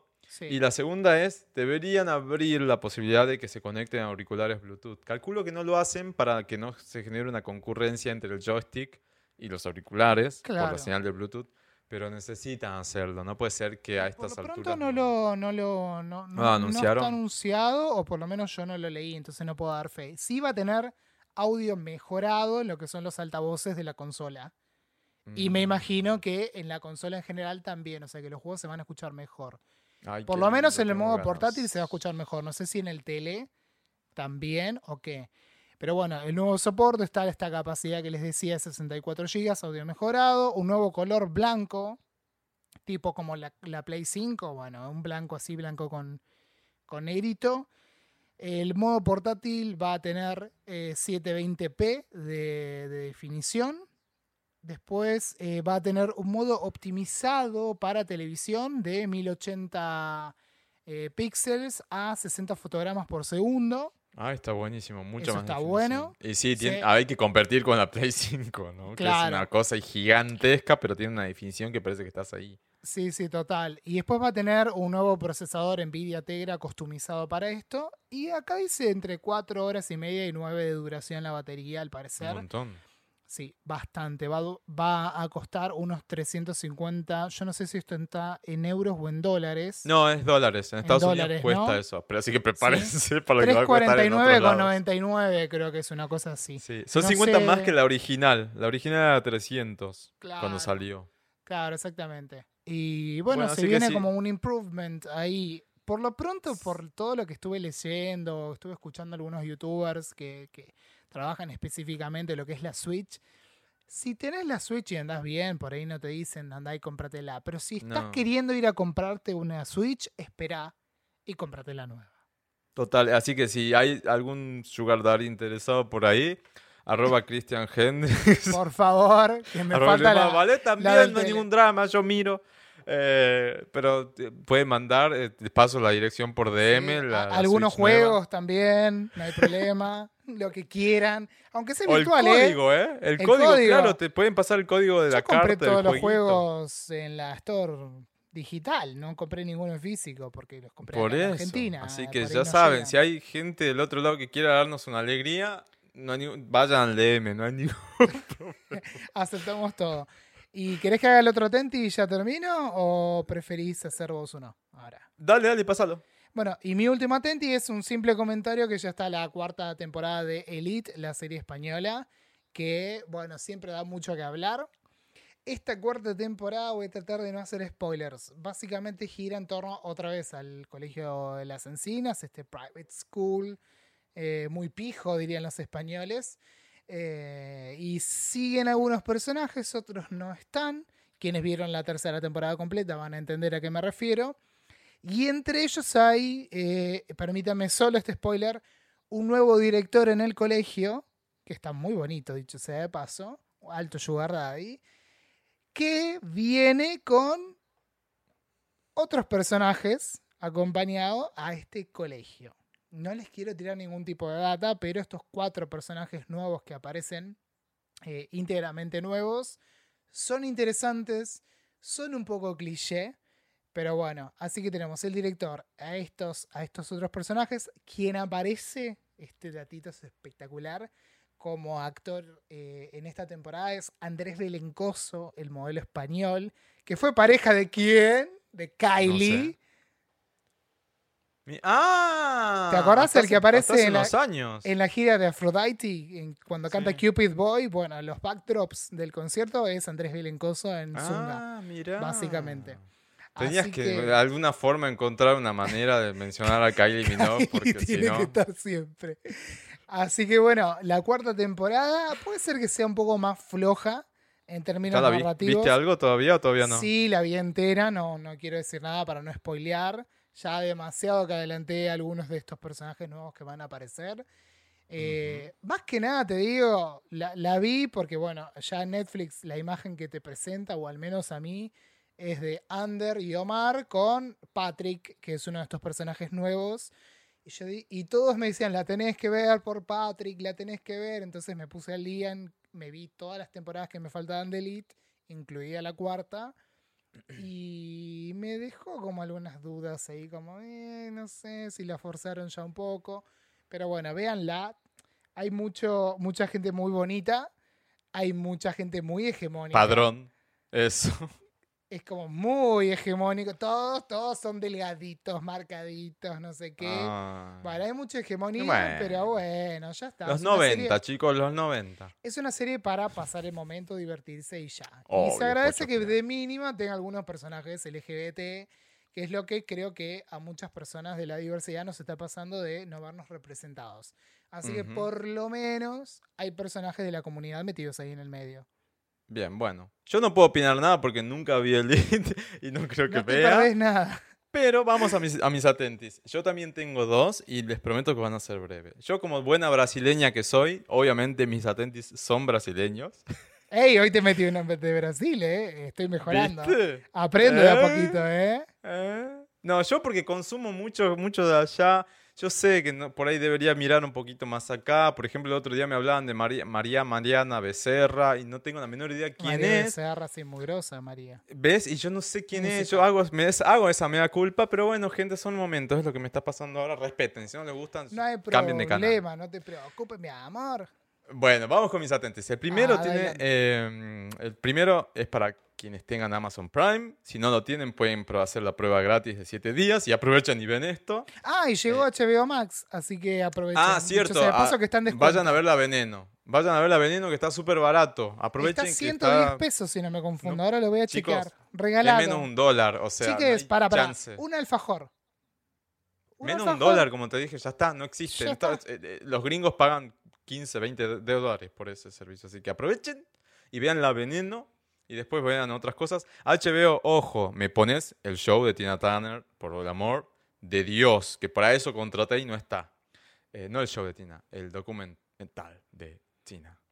Em, pero bueno, y en volvi- Amazon Prime está, entonces. volviendo a Amazon Prime, eh, se estrenó hace unos días una serie, ya la vi, es una miniserie. La verdad no sé si va a tener segunda temporada, por lo menos no lo vi hasta ahora. Espero que sí, porque quedó medio abierto así. eh, no voy a decir mucho más. Pero, eh, y además porque la historia da para, para que siga. Se llama Mañanas de Septiembre, sería en español Mañanas de Septiembre.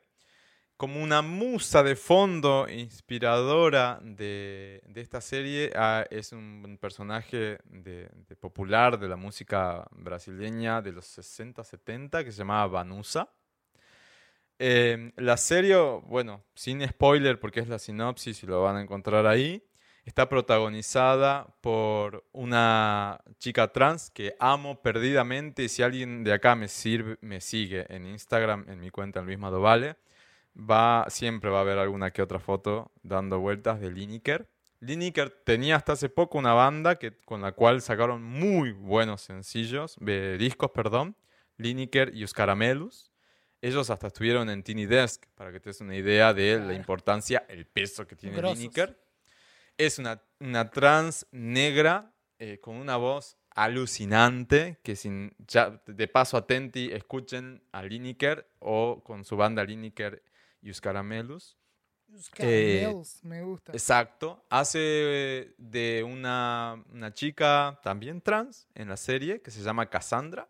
Cassandra es de un pueblito, una ciudad natal eh, distinta a la de San Pablo y se va a San Pablo justamente para poder encontrar su sueño. Pero bueno, no es tan fácil así, no existe el American Dream, menos acá en Latinoamérica, Brasil y San Pablo Olvídense. te muestra mucho la vida, el día a día real de San Pablo, no ese San Pablo turista, entonces te conecta desde ese lado también, que está muy bueno tener esa cara. Y de pronto aparece una novia de ella, de la adolescencia, de sus primeros años ahí, de, su juventud, con una novedad inesperada. Aparentemente tuvieron un hijo. Y esto antes de que ella empiece a transicionar. Este, entonces, imagínate, ella tiene Claro. toda su vida, todo, Escándalo. está, a- tiene toda su vida ya armada y tratando de alcanzar algo, de poder hacer algo de lo que a ella le gusta, que no es ser un rapi moto, rapi boy, un globo boy, un globo moto, sino ser, o bueno, en este caso globo girl, sino ser este, realmente una cantante. Y entonces empiezan los conflictos ahí.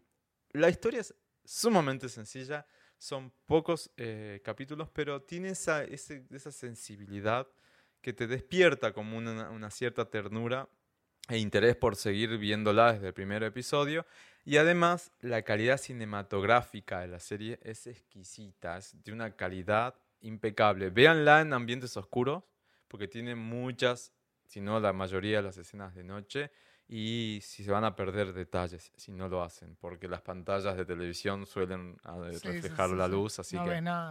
hagan eso. Si, lo- si tienen Amazon Prime, seguramente este, la van a encontrar. Tienen subtítulos disponibles si no entienden portugués.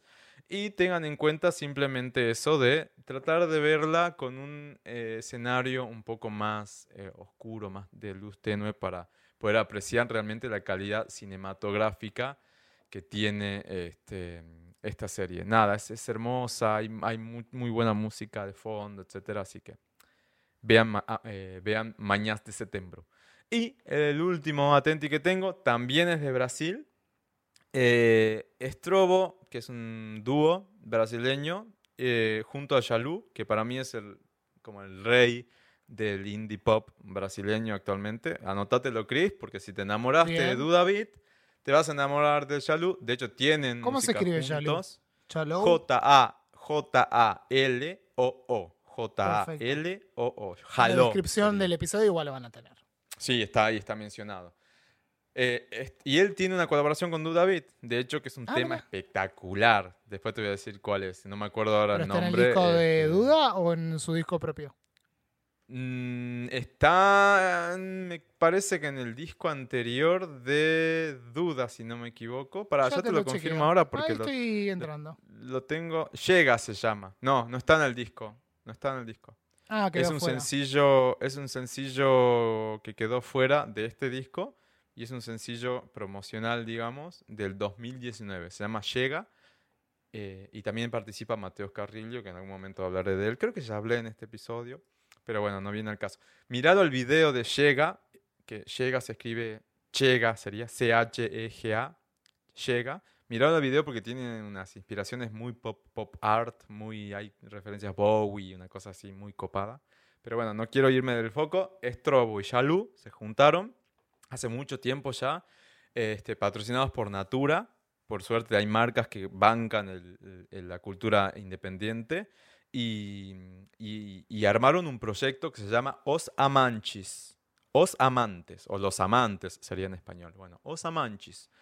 Ah, El proyecto viene dando vuelta más o menos desde el año 2019 y por diferentes cuestiones de agenda, pandemia de por medio, eh, em, camino artístico, eh, inspiración, lo que sea, no se encontraron sino hasta el año pasado para poder concretar eh, este proyecto eh, y lanzar su primer álbum. El álbum ya está disponible, se llama también Os Amanchis, es un álbum homónimo, tiene 10 tracks y tiene como para decirles inspiración en la vieja tropicalia clásica de Brasil, que era como un movimiento un poco más disruptivo, que salía un poco el MPB. Y trae rock, trae pop, trae psicodelia, trae funky, trae un poquito de ritmo local brasileño. Y armaron una fusión espectacular, que me parece este, uno de los mejores discos que, que tiene el pop contemporáneo junto con el de Duda Beat. Así que Os Amanchis, banda, nombre del álbum es lo mismo, escúchenlo y escúchenlo en el orden que se plantea, porque tiene una intro muy bonita y después va contando alguna, de alguna forma una historia. Y van explorando los distintos ritmos, los distintos, los distintos matices que la banda quiso ponerle al álbum. En un podcast le hicieron una entrevista hace unas semanas y los escuché decir que tienen ganas de hacer una versión en español de este álbum para de alguna manera empezar a tener eh, público latinoamericano. Así que si necesitan algo, avísennos. Nos encantaría hacerles Total. una entrevista. Si Yo me lo a acabo de guardar el disco. si, si llegan a escucharnos, nos encantaría hacerles una entrevista. Se lo hacemos en español, se lo hacemos en portugués, en inglés, en el idioma que ustedes, francés, en el idioma no que ustedes quieran. che. Y pero estás presente y te traduzco yo, no hay ningún No, no hay problema. Eh, Si no entiendo, la, la- la dibujo. La dibujo. Exacto, así que viste, ah, totalmente abiertos para hacerles una entrevista si quieren, pero bueno, yendo de nuevo a Latenti, Osa Manchis, álbum y artista, escúchenlo y les va a reflejar un poco justamente esa multiplicidad de matices que hoy por hoy el pop brasileño está, está experimentando. Está, está muy bueno. Hay un, el tema, el segundo, que, que en realidad es como el primero, porque el primero en realidad es un- una intro, se llama Linda, eh, tiene un poquito de cumbia de fondo, un- como una cierta influencia cumbia eh, colombianota y amazonas, algo por el estilo. Eh, les va a gustar, es como bien sabrosón, así que, y es un drama, la letra es un dramón, es una balada, pero la convirtieron en una pseudo cumbia, así que les va a gustar. El segundo tema, Linda.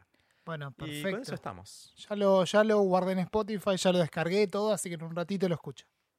Ay, Cristian, llegamos al episodio número 89 del Jurassic Club Ay, Podcast. sí. ¿No, ¿No te parece que ahora, como grabamos el otro cortito, este nos resulta largo? Es eterno, es eterno. La diferencia, la diferencia. Pero bueno, gracias por estar, como siempre, por ahí. Acuerden de seguirnos en redes como Jurassic Love Pod en Instagram. En Twitter creo que está igualito el usuario, ¿no? No, al revés. Jurassic Love Podcast en Instagram, Jurassic Love Pod, Pod en Twitter, ¿viste? Siempre lo digo mal. Igual vayan al. Instagram porque en Twitter, viste, como que nos olvidamos un poquito. Es difícil, no tenemos un community manager, así que no, estamos en todo todo el tiempo. Con amor. Eh, Es con amor. eh. Claro, arroba pophouse.fam, esa es la cuenta matriz de donde sale todo esto, obviamente. Yo soy Christian Hendricksen, arroba Chris Hendrix en todas las redes. Yo sí muevo mi personal Twitter. Instagram lo tengo medio ahí quietito, pero va con amor también. Yo arroba Luis Madovale, con B corta, como si fuese Valle, pero con una sola L, porque soy brasileña, entonces Luis Madovale. En Instagram, por ahí me pueden seguir y por ahí sí subo historias. El feed medio que boludeo, ironizo cosas, pero el feed por ahí pongo cosas divertidas o atentis, así espor- esporádicos. En Twitter no me sigan porque soy muy quejoso y me quejo todo el tiempo y no, no sé, es para hacer catarsis y Señora cloaca. Así que. Sí, totalmente, me indigno absolutamente de todo. Así que, y si me dicen, me, me putean o algo, no le voy a dar bola, entonces ni me sigan. Pero en Instagram sí es un poco más, más interesante. Y estamos en, como bien dijo Chris, en pophouse.fan. Ahí entran y tienen absolutamente todo. Eh, Y bueno, escuchen será eso. Jurassic Beat también, ¿eh? No, no se olviden Sí, de eso. viene, Em, se creo viene, que para cuando salga este episodio ya prácticamente estamos grabando el beat. Así sobre, que sobre. sobre la salida del episodio. Así que se Que viene fue- Beat 4. Si sirve de spoiler, fue una semana también con lanzamientos así, no tan eh, masivos o, viste, broom. Así que vamos a ver qué selección hacemos. Ya, Sí. ya, ya. Ha- Vamos a Hay ver canciones qué- y cosas lindas para, para charlar. Así que en breve, prácticamente en dos, tres días de la salida de este episodio, ya están escuchando el otro. Sí, así que bueno, muchas gracias, Chris. Y nos vemos No, en el favor, próximo Jurassic Club. Bueno, cuídense, besos a la gente de. Besos, besos a la gente de Ritmo Vagabundo. Y vacúnense, por Sí, favor. Por favor, así termine esto de una vez. Besos a México. Cabrones, les queremos. Chao, chingados. Adiós.